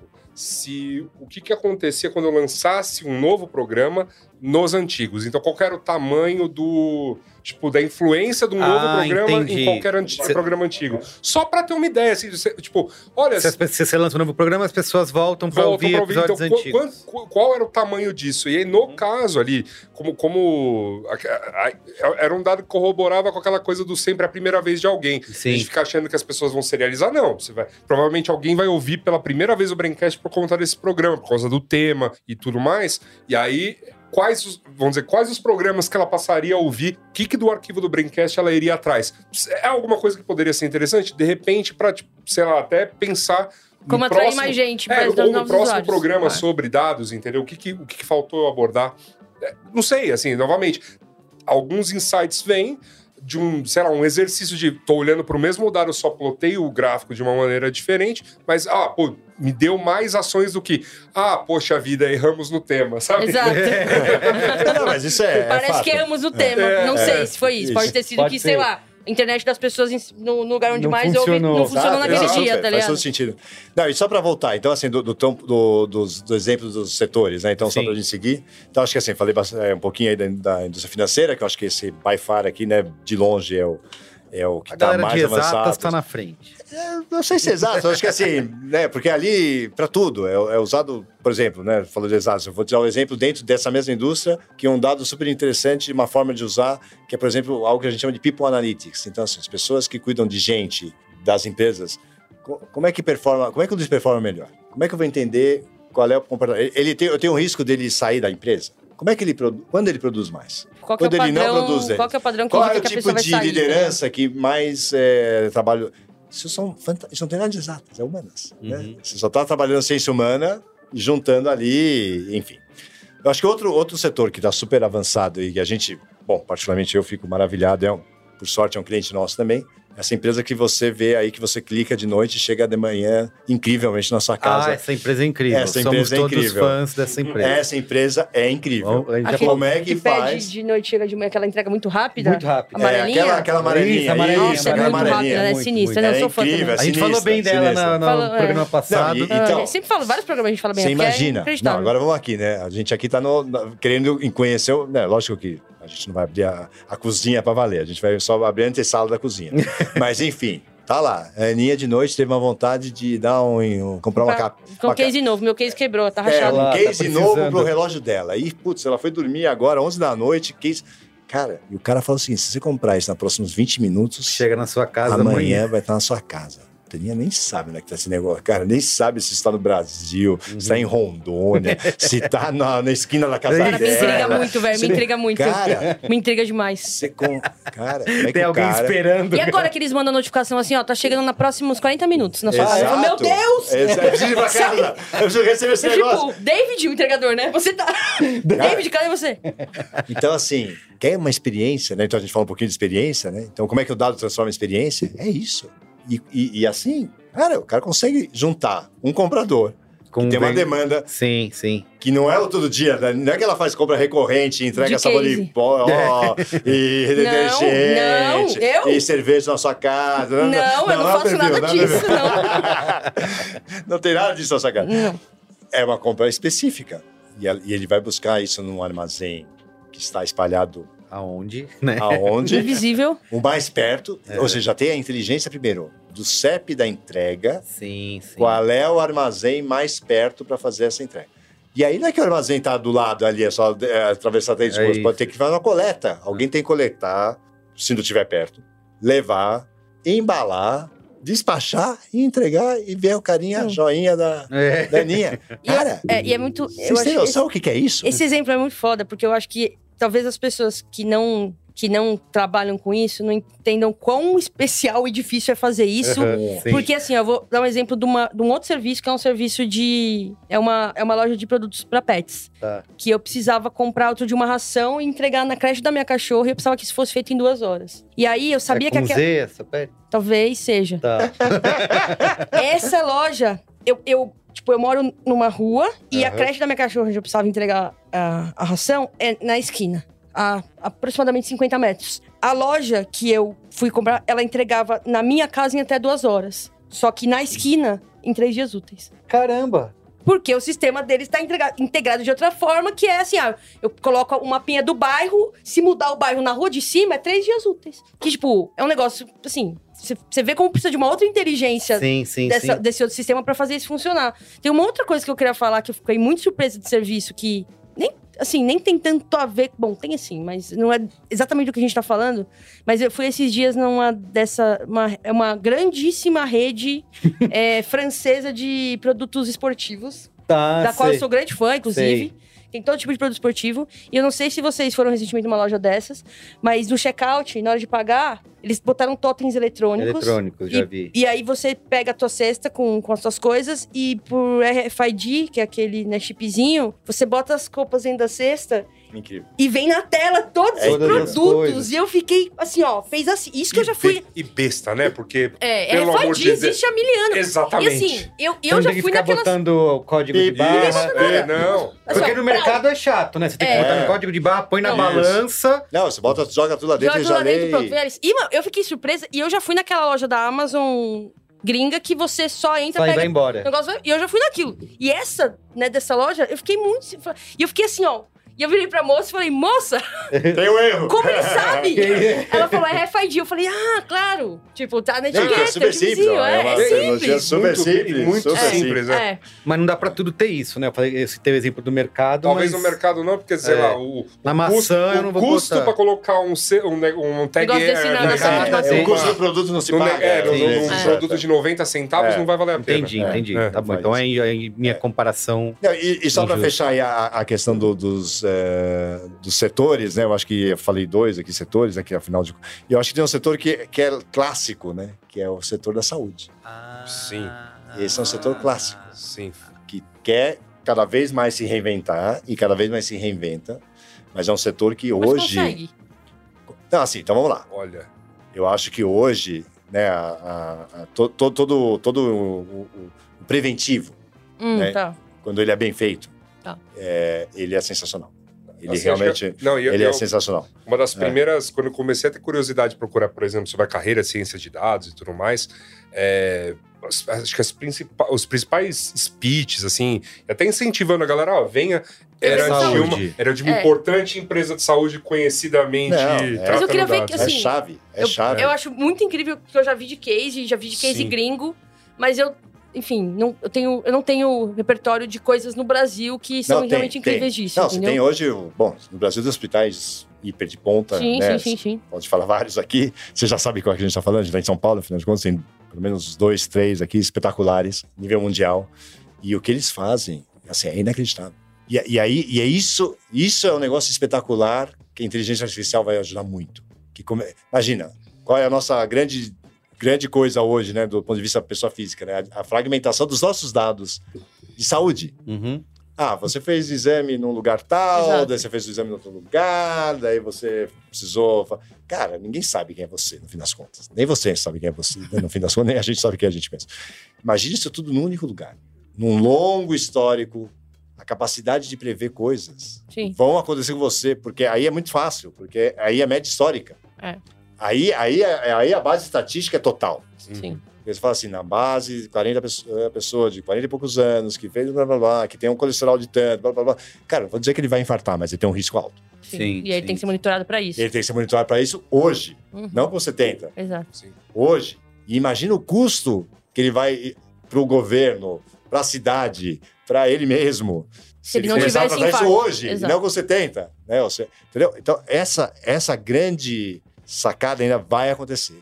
Mas, assim, os elementos são Potencial, todos não. aí. Potencial. Não, mas, tem, é é, mas é, é- é muito incrível o que se produz em pesquisa. Não, Nesse lugar, assim, em relação a. Você pega um punhado de dados popu- população, né? Uhum. e o que, o que eles inferem, assim, com dados SUS mesmo e, e para que, que de fato interferem em pesquisa de tratamento, pesquisa de eh, eh, diagnóstico, tá, às vezes achando uma determinada coisinha já indicativo de algumas coisas, novamente numa média histórica, né, numa média simples, assim, é, é- é bem legal mesmo, assim, é- Para o usuário final, isso significaria, por exemplo, tem um aplicativo lá do hospital e ele me avisa que não. Cara, de- Dá algum desde, aviso de desde, saúde. desde isso a você poder fazer, por exemplo, para determinadas coisas que são exames chatos, invasivos, ou até às vezes procedimentos cirúrgicos, algum exame muito mais simples que já tem um apontamento estatístico de Entendi. que Exato. De detecção, Claro. de, De detecção cor. daquele Preciso problema. abrir a pessoa para poder. Exato, exato. da- de uma maneira bem prática, é isso. É- Exato. E nesse, exemplo. nessa linha,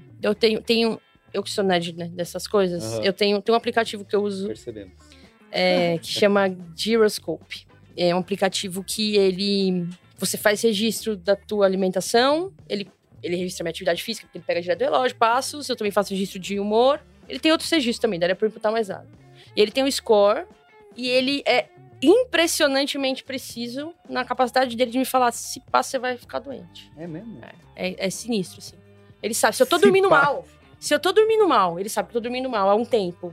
Se eu não tô me alimentando bem, ele sabe que eu não tô me alimentando bem. Eu não tô fazendo atividade física, eu tô rendendo menos. Ele sabe por causa das minhas métricas. E às vezes ele fala assim, ó, você tem... é, fica de olho, né? Ele não fala assim, ó, fica, fica- de olho na sua saúde. Você pode estar se sentindo mais cansado esses dias. É, é muito louco, assim. E isso é um aplicativo do iPhone. Que tá plugado só no meu relógio, mano. Não, e ele vê, a, é, provavelmente, se ele detecta que para fazer um nível de exercício X, a capacidade respiratória dela é menor, Tá reduzida. Toma cuidado. Exato. É um sinal. Não estou dizendo que ela está doente, É. mas é um sinal É, ele fala, que talvez você tá- tem que é. dar, aumenta seu tempo de Aume- descanso. Exato, entendeu? aumente seu- dorme, dorme Dorme- melhor. Dorme direito, melhor, dorme medita. melhor, ele fala, medita mais, ó. Tem uma meditação aqui pra você que a gente preparou. É, Enfim, é, são infinitos usos, É, a cara. gente É, colocou aqui é, só esses, assim, só para É. dar um, acho que É. para trazer mais, para tangibilizar. É isso. E aí, pra gente ir pro Qual é a Boa, a pergunta que eu fiz no outro episódio, que é das plataformas e ferramentas em si, né? O que, que vocês falaram de chat GPT, mas que tem um uso, né, limitado, porque ele tem uma sensibilidade de dados. Uhum. Que outras ferramentas... Gente, pa- assim, para começar a brincar, eu comecei a brincar, sabe? Pegar uns dados, assim, plotar algumas coisas, começar a estudar algo- no Excel, sabe? Microsoft Excel, é um negócio que existe desde os anos 70, mais ou menos, sei, sabe? sei. E- e- Mas tem que saber fazer fórmula aí. Agora não eu- precisa mais, você pede pra Não a generativa. ele- Olha você, aí. você, pe- você liga, você abre o Copilot do, do, do- das Aham. coisas da Microsoft e pede, E pede coisa. É, se você estiver trabalhando no Google Planilhas, você faz o. Quero usar Tableau, posso usar? Qualquer um Claro, pode usar. aliás, é um convite. Não, convite. É, aliás, esse é um negócio super bacana que a gente tem. A gente tem uma plataforma que se chama Tableau Public, free.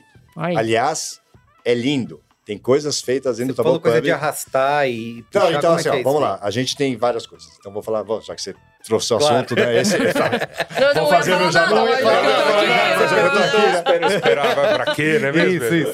Fique à vontade, É, à vontade. não, não, super simples. Acho que tem do- do- dois, dois grupos de, de, de, de resposta aqui para isso. Uma, eu quero me capacitar em Tableau e de ser, eventualmente, um- uma pessoa mais pre- preparada para trabalhar dados. Existe uma plataforma que chama-se Trailhead, que é outra plataforma Salesforce, gratuito, gratuito, não se paga nada. Você entra lá, você segue uma trilha de... E é super legal, é gamificado, é uma coisa... Tudo em português. Duolingo dos dados, É. gente. Tá aí, ó. gamificado, português, de graça, e você se forma. Aí. Tem uma formação ali, É inteirinha de como é que eu interajo, arrasta, quais são as tabelas que eu preciso, blá blá blá, como é que eu faço, como é que eu monto um dashboard, o que, que vale o dashboard, quais são a... Tá tudo lá. Isso é Trailhead. Depois, se quiser, não sei se dá para passar no. A gente manda ali no, no- no detalhe, mas é www.triahead.com.br. Pode ser, acho que, acho que tem .br, se não tiver BR, é .com. Mas é um dos dois. Muito bem. Trailhead. Isso é para você se capacitar. Quero começar hoje, agora. Acabando o podcast, depois de lavar roupa, depois de, de- de dar a caminhada. Quero testar. Tableau Public. Free. Não tem custo nenhum. Aliás, o Tableau Public ele é super usado para pesquisadores, jornalistas, é, enfim, N. E, e é muito legal porque quando a gente falou de comunidade, né, foi um dos itens que a gente colocou, ele é a comunidade, basicamente. Porque as pessoas têm o prazer de, de divulgar os seus trabalhos lá, até para. Então, assim, tem de tudo. Tem desde o maluco, né, no bom sentido, que foi lá e, e quantos arremessos o Michael Jordan fez que Uhum. deu aro do lado esquerdo. Tem o cara montando um dashboard para mostrar isso aqui. e tá lindo, by the way, lindo. Pô, mostrando lá. Eu gosto daquele gráfico que mostra quando o Nicolas Cage lança filme, as Isso, coisas. agora, tem de tudo. Cara, você pesquisa, tem, Aumenta. No mortes em até- piscinas, por afogamento. é. Não, e ó, a gente tá falando de coisas, né? Tá falando de coisas De é, brincadeiras. brincadeiras como coisas super sérias. Outro dia, um parceiro nosso trouxe no public, no public, quero saber doação de órgãos no Brasil. Quais foram, quantos foram, quais órgãos foram doados, onde foram doados, com que, qual é a faixa etária, com que aceitação. Ah, tá bom, pesquisa, tá lá. Então, Ah, ele Não, já, é. ele já tem alguns dados. não, lá. as pessoas publicam. Ah, eles é colocam. public, é Então, public. tipo, eu vou a- lá além e de eu publico. produzir o meu, eu posso fazer uma busca pra achar um dash de um dado Pode, que específico. já dá pronto. Fala assim, ah, eu quero Ah, fazer um demais. dash bacana. Não, peraí, será que a gente não fez isso aqui? Normalmente vai Saquei. ter. É grande, Que legal, tá. é grande. São milhões de pessoas. Incrível. Então, e, e tem uns lugares onde você consegue também essas bases de dados para justamente poder fazer esse você tipo de carrega brincadeira. elas. É. De novo, é, é- é um, é um grande repositório. Qual é o único ponto aqui que eu preciso alertar? É public, Uhum. ou seja, é público. Se você vai colocar uma informação... Não, não é pra você colocar a informação dos seus clientes, Sensível. Você vai colocar uma informação pessoas. É. Você não pode colocar uma informação sim. Quer dizer, É. você pode, você pode, mas você corre um, um Sim, risco de outras pessoas enxergarem. É público. Mas, para um estudo, para um trabalho, para uma para uso próprio, totalmente gratuito. Show. E, de novo, a, a- a plataforma é, nossa, Tableau, ela tem três características muito importantes. Ela é no-code, não é que ela é low-code. Então, só para todo mundo entender, né? Tem a plataforma que é pouco código ou sem código. A nossa é sem código. Não precisa programar nada pra Não usar. tem Não programação. vai, não vai digitar Sério. query lá, Sério. jQuery, não Já quantas. Todas as Ah, tá. queries estão montadas para você Até arrastar e levar, arrastar e É, levar. Tá certo. Esse, esse é o número um. Pô, já me convenceu, já. Eu já tô um pouco. eu tô muito A gente é meio, a gente é meio pastor, nenhum- a gente converte as Nenhum pessoas, sabe? conhecimento em Python necessário. Nem, tá ótimo. Número dois, ela é super acessível, ela é pública, ou seja, você. E o número três, ela é feita para o usuário. Ela não é feita para gente é, técnica, ela é feita para o usuário. Então, os usuários são Hum. capazes totalmente. Eu sou um usuário, tá? Eu sou formado, eh, nem, a gente nem falou isso no começo, né? Meu currículo, eu sou. É isso, é. Não, eu sou formado de administração de empresas, com toda a especialização de marketing. Eu não, nunca fiz um código na vida. Olha lá. nunca. Não, não, isso nem pregresso, nem regresso, nada disso. Não é, o meu, não é minha praia. E eu sou capaz de fazer os meus dashboards sozinhos. E, e- e eu acho que realmente é muito bacana isso aqui. Então, de novo, para ficar fácil aqui, Trailhead para se capacitar, tá bom? Pub para começar. E se você já é cliente, obrigado. Vamos lá. Gratidão. Tá bom? Gratidão. Gratidão total. E o lançamento de ontem. Isso, é- é- isso aqui a gente, General é, Viability, né? Ficou é, ativo a partir de ontem. Algo que a gente chama de Tableau Pulse, que é justamente isso. É, o, tal- é a generativa AI na ponta. Conversação de dados. Ah. Nós temos uma parceria também com a OpenAI, Uhum. que, que eh, essa foi uma sacada legal da OpenAI, né, de criar API, eh, integrações com Sim, diversas sim. plataformas, não ser de ninguém. Ou seja, eu sou uma plataforma que integra com outras plataformas. Então você conversa com os dados. É, é é, de novo, não vou fazer a demo aqui, mas assim, é incrível a sua capacidade de você fazer as perguntas, e o cara montar e Isso não- sugerir perguntas. Isso não tá cima no public ainda. Isso não está no public Vamos ainda. botar no public aí. Mas vai estar.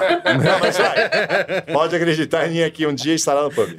Tá no roadmap. Tá É, mas legal, até, até estar restrito para testes mesmo, Super. né? Acho que tem, uma, tem um lance aí. Né? Não, eu quero que seja no Eu sei, eu sei, eu sei o que você quer. Eu sei, é lógico que eu sei o que você Testa lá e depois traz pro É aí. public. Vamos pro public. Não, mas é legal. E, e de novo, aí, o custo é muito baixo. Mesmo a não public, é, é muito. A gente tem clientes que variam cinco usuários. É, isso é uma boa É, pergunta, Três né? é porque eu tô É só pro Banco Laranja Não, ou é, pra... não, não, é porque não. eu tô considerando isso, Não, assim, não, a minha não, empresa não. pequena. Tipo, Não, não, é a o... gente, a- cara, a gente, a- assim, a, a nossa estratégia, a gente fala em inglês, mas posso traduzir para português, é land and spend, ou seja, é entra e depois você expande. Então, assim, é muito comum ter empresas muito pequenas que têm um departamento que usa lá três funcionários. É o dono, às vezes, é o dono, Uhum. é o gerente de vendas e o cara de atendimento. Uhum. São esses três caras que usam. Pô, fantástico.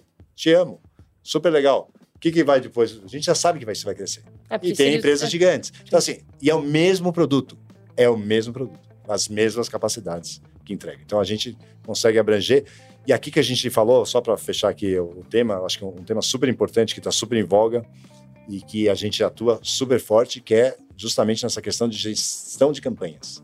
Como é que eu... Isso eu acho que é a pergunta de talvez Uhum. até valesse um outro podcast, Sim. que é só falar de mensuração de campanhas. Meu Deus do céu. Vou até beber uma água. Isso é um outro, isso é um outro podcast. É. É. a dica, que é um tema Vamos muito fazer. legal. Muito legal. Como medir campanhas. Muito bom, gente. Incrível, mais uma vez, papo. Você vê, você vê. É boa. Vê como voa Boa. o tempo, né? É. Vamos pro qual é a boa? Rapidinho? Bora lá. Vamos, vamos, Qual é boa? Qual é a boa?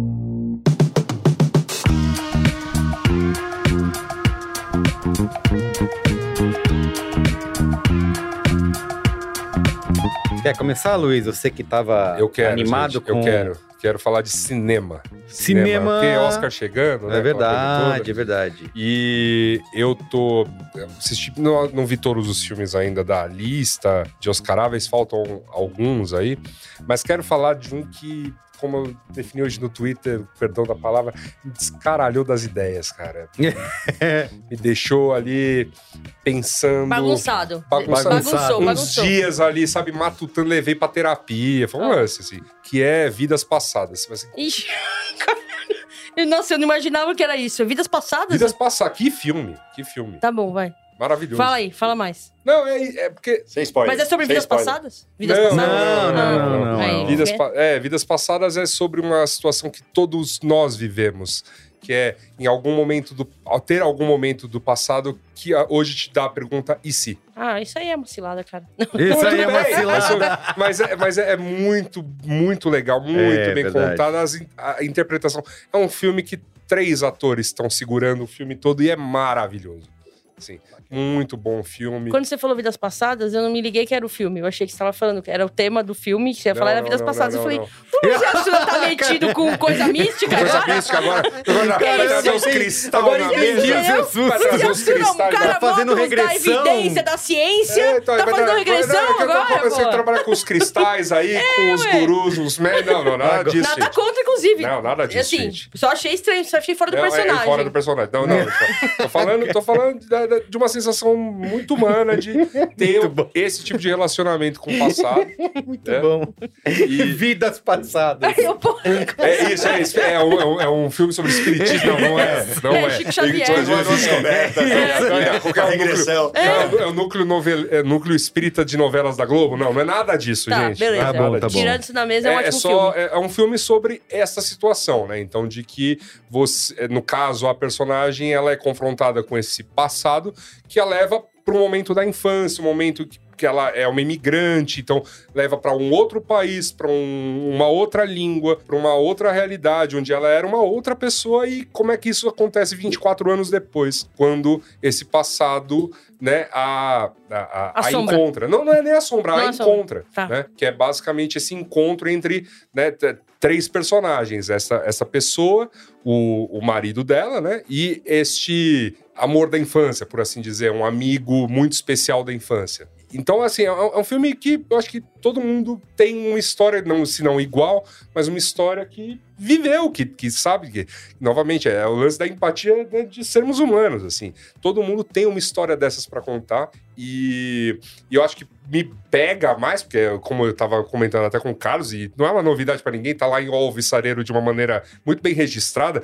Essa minha crise de meia-idade é um momento que eu tô realmente nesse, né, sabe, fazendo esse- essa, essa conexão com o passado mesmo, pra saber por que chegamos até aqui, o que esperamos pra frente, etc, né? Então, talvez por isso tenha me, me tocado tanto, assim.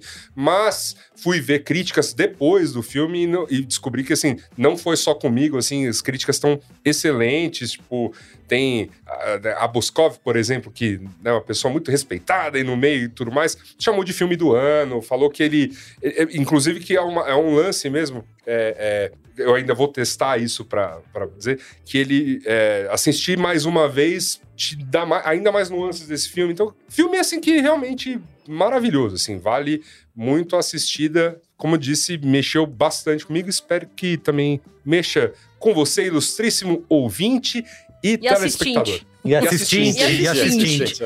É isso. Boa dica, eu gostei, Luiz. Muito bem. Ó, a minha dica, rapidamente, um dos livros que eu li nessa, nessas férias, né? É. Férias, né? Férias, né? Eu joguei Assassin's Creed Mirage, Mirage, que se passa no em Bagdá, né? Durante o Império Abássida. E aí, o Assassin's Creed é um jogo, né? Uma franquia de É Império o quê? Abássida. Existiu isso mesmo? É de verdade? É verdade, verdade. Quando que é a- o timeline? É, se passa em, nos anos 300. E, e como todo Assassin's Creed, é um jogo com muita carga histórica, né? Se passa num período real da, da história, e eles vão contando ali. E, e, é o- e eu fiquei muito interessado em saber mais. Fiquei, cara, eu quero saber mais sobre a criação da, da cidade, passa em Bagdá, né? É, é, toda a criação da, da, da cidade de Bagdá. E aí eu falei, quero saber mais, quero pesquisar, quero ler. Todo jogo de Assassin's Creed faz isso comigo. Aí eu fui atrás de um livro que é Bagdá, Cidade da Paz, Cidade de Sangue, escrito pelo Justin Marozzi. Marozzi com dois Es. E ele vai contar esses é, séculos de história, são 13 séculos de história da cidade de Bagdá, desde a sua criação até os dias de hoje, e todas as vezes que a cidade, por isso que chama Cidade da Paz, Cidade de Sangue, porque o Império Abássida foi um dos grandes centros né, é, culturais, né, é, científicos daquele período, como tudo isso foi destruído ao longo de vários anos, aí reconstruía, destruía de novo, e como a cidade passou por diversos períodos de recriação e destruição ao longo desses 13 séculos. Um dia foi considerada a capital do mundo, Bagdá, é uma coisa que eu não sabia, descobri jogando Assassin's Creed, então hum. videogame também é cultura. Cara, o livro é muito legal, assim, porque ele tem uma narrativa muito de. É uma, ele conta a história de forma linear, mas é, de uma maneira uma narrativa jornalística, assim, né? De conseguir fazer você ficar preso nessa história de uma cidade, basicamente uma biografia de uma cidade. Então, adorei o livro e o melhor ainda é que você encontra esse livro pela bagatela de 25 reais, 20 reais nos sebos é da vida, ou até ver, versão nova. Uau. Edição nova. Ah, eu, eu acho sempre muito bom quando você pega porque na escola, geralmente a gente dá uma importância para a história europeia, né? Isso. E, no, e também para a americana, porque né, né, para falar de história do Brasil. Mas aí você pega essa parte do mundo em que não é tão bem ensinada na escola. Então é, então você vai falar é. dos, dos 800 a mil anos de Império Otomano. Exato. Que pega, que pega essa região também por algum por um longo e que período. também destruíram, que também destruiu Bagdá. Também refaz. foi, um dos, foi um dos que destruiu Não, Bagdá. E, e, aí você pega umas histórias muito loucas de tipo, sei lá, você ter linha de trem que ligava isso, Berlim a essa isso, região que tipo foi parte de estopim para a Primeira Guerra. Então as coisas Exatamente. começam a ficar mais palpáveis quando você estuda essa, essa história não ensinada na escola. Não, e o, é e, o, e o nível cultural que Bagdá ainda teve nesse início desse do Império Abássida, né, de, é, é, de cultura, né, de artes, de ciências, de é, exploração do, do céu. Ah, eles né? eram fodas nisso. Exatamente, né? de matemática. Mesmo. Muitas das coisas de matemática saíram daí lá. desse é, período. É então, é, é, fascinante, assim. Jogue o jogo, mas principalmente leia o livro, livro Bagdá, Cidade da Paz, Cidade de Sangue, do Justin Marozzi. Jaime, tem qual é boa? Boa. Então, para mim, eu vou dar um lugar. Boa. Maravilha. E justamente para ficar longe de tudo isso que a gente falou aqui a noite toda. Eu achei que você ia falar pra ficar longe desse lugar. Pra ficar longe de tudo que a gente falou aqui. Longe, dos, longe dos, dados. Não, você vai precisar de, vai precisar ah, de dados ali, mas os dados é para você descobrir outras coisas. Então, vou dar um lugar que eu tive o prazer de visitar o ano passado, que é um lugar para você se desconectar. Esse lugar não fica perto, mas de toda forma é fácil o acesso, por incrível que pareça, que chama-se Alter do Chão. Ah, não sim. sei se vocês já foram, já ouviram, conhecem alguém que foi. Bom, conhece alguém que foi agora, estão conhecendo alguém que foi. Que dizem, dizem as grandes literaturas do ramo que é o lugar das praias de Rio sim, mais sim. bonitas do mundo. Ou entre as mais bonitas do mundo. E aí, para a gente chegar em Alter do Chão, a gente vai até Santarém de avião. E de lá são é praticamente uns 40, 45 minutos de carro, uma estrada boa tranquilo. E aí você pode escolher os, os seus níveis de relax. Você pode ficar numa pousadinha bacana, pode ficar numa pousadinha simples, ou pode fazer como eu fiz, fica aí a dica, que é misturar as duas coisas. Eu fiquei numa pousadinha legal e passei a noite numa praticamente 36 horas dentro de uma como se fosse uma chalana, dormindo na rede. Que legal. Atravessando o rio Tapajós, quase três horas naquela velocidade, onde não pega o celular. Perfeito. Não pega o celular. Sem dado, nem a, a Ana já tremendo aqui. Não, não pega o celular. Então, assim, para Nossa. quem nos ouve e nos assiste, é possível viver sem celular durante três horas. Aqui está o depoimento do sobrevivente. É possível. Sobrevivi, e você, para contar. E você vai. As atrações do lugar são: que tal ver um boto navegando ao seu lado? Que tal você simplesmente parar numa praia de rio à noite, montar todo um, um arcabouço ali, fazer um churrasco de peixe e relaxar. E é uma viagem assim super recomendada para conhecer o Brasil, para conhecer coisas que o Brasil tem pouco faladas, pouco vistas, que são as, as comunidades ribeirinhas uhum. e as coisas fantásticas que eles fazem. de artesanato, auto, auto, auto sobrevivência, Gestão, né? autogestão. E, e como eles se comunicam, porque cada uma tá longe da outra, né? Ou seja, você tá aí, a, o cara fala, ah, é, isso aqui é uma hora e meia de barco, isso aqui, ou seja, e os caras conseguem vender um produto uma para outra. E só para fechar aqui, o, teve um dos passeios que foi surpreendente, foi um passeio dentro de uma, de uma das matas, mais ou menos uma, são uns 11 quilômetros mais ou menos de caminhada, de subida, descida, que acaba numa nascente de um rio, assim, que é um negócio extraordinário. Então, assim, a dica aqui, a boa, fica ao terra do chão, para descansar, para relaxar e para conhecer, Conhecer. o Brasilzão. Muito bom. Conhecer o Brasil é sempre bom. É, isso. bom fiquei com vontade de ir pra terra Isso do chão. Belíssima Eu dica. vou encerrar, então, com as minhas dicas. É você mesma. É, eu tenho duas dicas. Eu tenho. Bom, primeiro que eu tenho assistido nada, não tenho lido nada. Porque. porque- Tá tudo bem, né? Eu- Já é, não, acho que a minha primeira dica é vocês prestigiem o projeto que tá fazendo eu não assistir nada. Ah, Que é o meu projeto de conteúdo sobre inteligência artificial generativa. Que, é, que é maravilhoso. Que é maravilhoso. Pronto, tá aí, ó, palavra Que é maravilhoso. do nome, né? É, assim, É. pra- tá começando, né, nesse negócio de não sei o que, que é IA, Bora, o que faz. bora, cai dentro. É. Anacronia. Anacronia, arroba anacron.ia no Instagram. Olha só, é um nome bom. Tem meu nome, tem Ótimo. IA. Olha que beleza. Perfeito. Muito criativo. Muito legal. Criativo. E é isso, eu faço conteúdo sobre inteligência artificial generativa pra você que é, é para é pra usuário final, né? A gente não fala lá de. Não vou te ensinar a montar um, um modelo de machine learning, que não é isso que eu me Não, não é, ideia proponho, é- mas se você quiser começar a utilizar a inteligência artificial agora na sua vida pra analisar suas planilhas, muito embora você precise consultar o seu jurídico e não exponha dados primários dos seus clientes. Eu fui cancelada no Twitter porque eu ensinei, eu fiz uma thread falando como você analisa a planilha. Aham. E aí eu falei só, como analisa a planilha. Aí as pessoas falaram, você está falando que eu devo colocar os dados do meu cliente? Não, não falei. Eu só não falei isso. Não, eu falei pra você analisar a planilha. Não coloque dados dos seus clientes na- nessas plataformas gratuitas. Isso é Mas importante. Ou coloque e Não, assuma agora- as agora- consequências. Isso, Agora, mas- agora, agora, agora você vai lá e cria o curso zero, que é anonimizando dados. Exato. Sabe, Encriptando seus dados.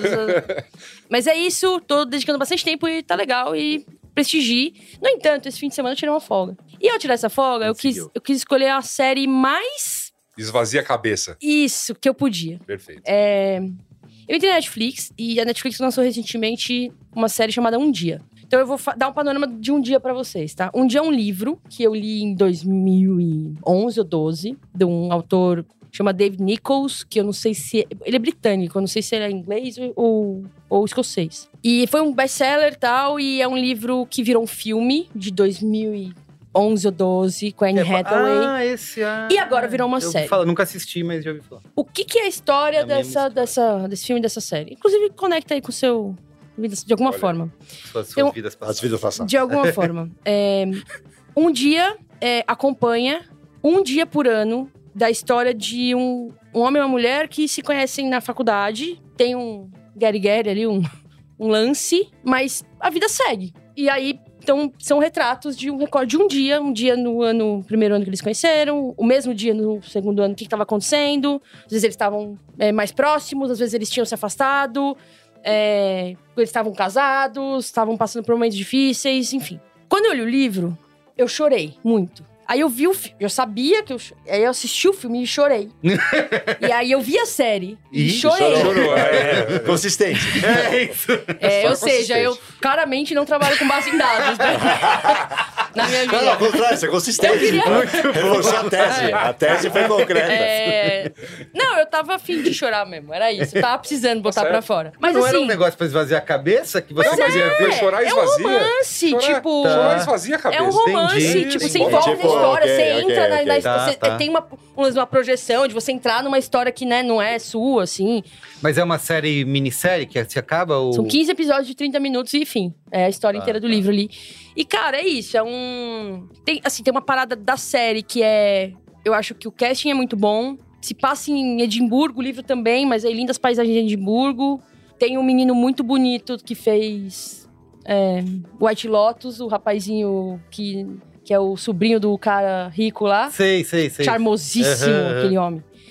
E Cê- pra, pra mergulhar nessa história, você recomenda começar por onde? Livro, filme ou série? Uma excelente pergunta. Eu diria pra assistir a série, porque eu acho que a série ela encapsula mais Sim. de outras coisas do zeitgeist que a gente tem no mundo hoje, dentro do espírito. Depois ler o livro. Aí, por último, se você amar muito e tiver muito afim fim. de pôr pra fora, o É, choro, a série tem mais tempo pra contar a É, história. o filme é legal também. É, mas eu gosto, acho que primeiro a série, depois o livro. É, linha história, triste, triste, mas bonita também. Tá bom, um dia. Um dia. Muito bem. Então é isso. Antes de encerrar, você tem um momento Faustão, é isso? Tem um momento, Faustão tava aqui. Nossa, eu tenho lar- de seis meses, deixa eu É, ver, me exatamente, mata. tava meio largado Nossa aqui, Senhora. porque per- perde-se aí nos Pior que eu não documentos. vou nem lembrar Mas eu queria, eu queria mandar um abraço pra pessoa que pediu há muito, muito, muito, tempo mesmo, que é o Leandro Krug, que encontrei ali na, ah, naquelas mediações daquela famosa praça, Praça Roosevelt. Roosevelt de São Paulo, né? Isso é. Então, um muito. grande abraço a você, Leandro Krug. Tenho alguns momentos faustões. Faustões. Eu tenho a Gisele Mendonça, que fez. e prestigiou aí no meu projeto de inteligência artificial. A Bia Brasil, que assim, eu, eu, eu já encontrei ela no bairro umas seis vezes. Então, eu tô condensando todos em um momento Faustão. Tá, Toda lógico. vez eu encontro, ela fala, "Ah, momento Faustão. Eu falo, sim, Bia. Eu vi ela no Minhocão esse fim de semana, ela não me viu, mas eu falei, pronto, já valeu mais um. o Júnior Câmara, que eu conheci. Ele é amigo de uns amigos meus, conheci no carnaval também, felizão. Falou, não, muito legal, sou fã. Momento Faustão, beleza. E a Clara Oliveira, que foi muito simpática.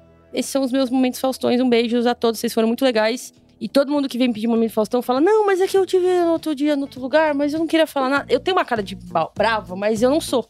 Você pode chegar em mim e pedir momento Faustão, é muito legal, eu acho legal. Péssimo. Muito bem. Então é isso. Gente, incrível. Jaime, um prazer te receber, conversar Ah, com Obrigada, você. Jaime, Como foi demais. Foi programa sensacionais. Foi muito Foi bom. demais, foi demais. Então é isso. Fica por aqui o Braincast de hoje. Um beijo. Beijo. Tchau, tchau, tchau, tchau, gente. Valeu.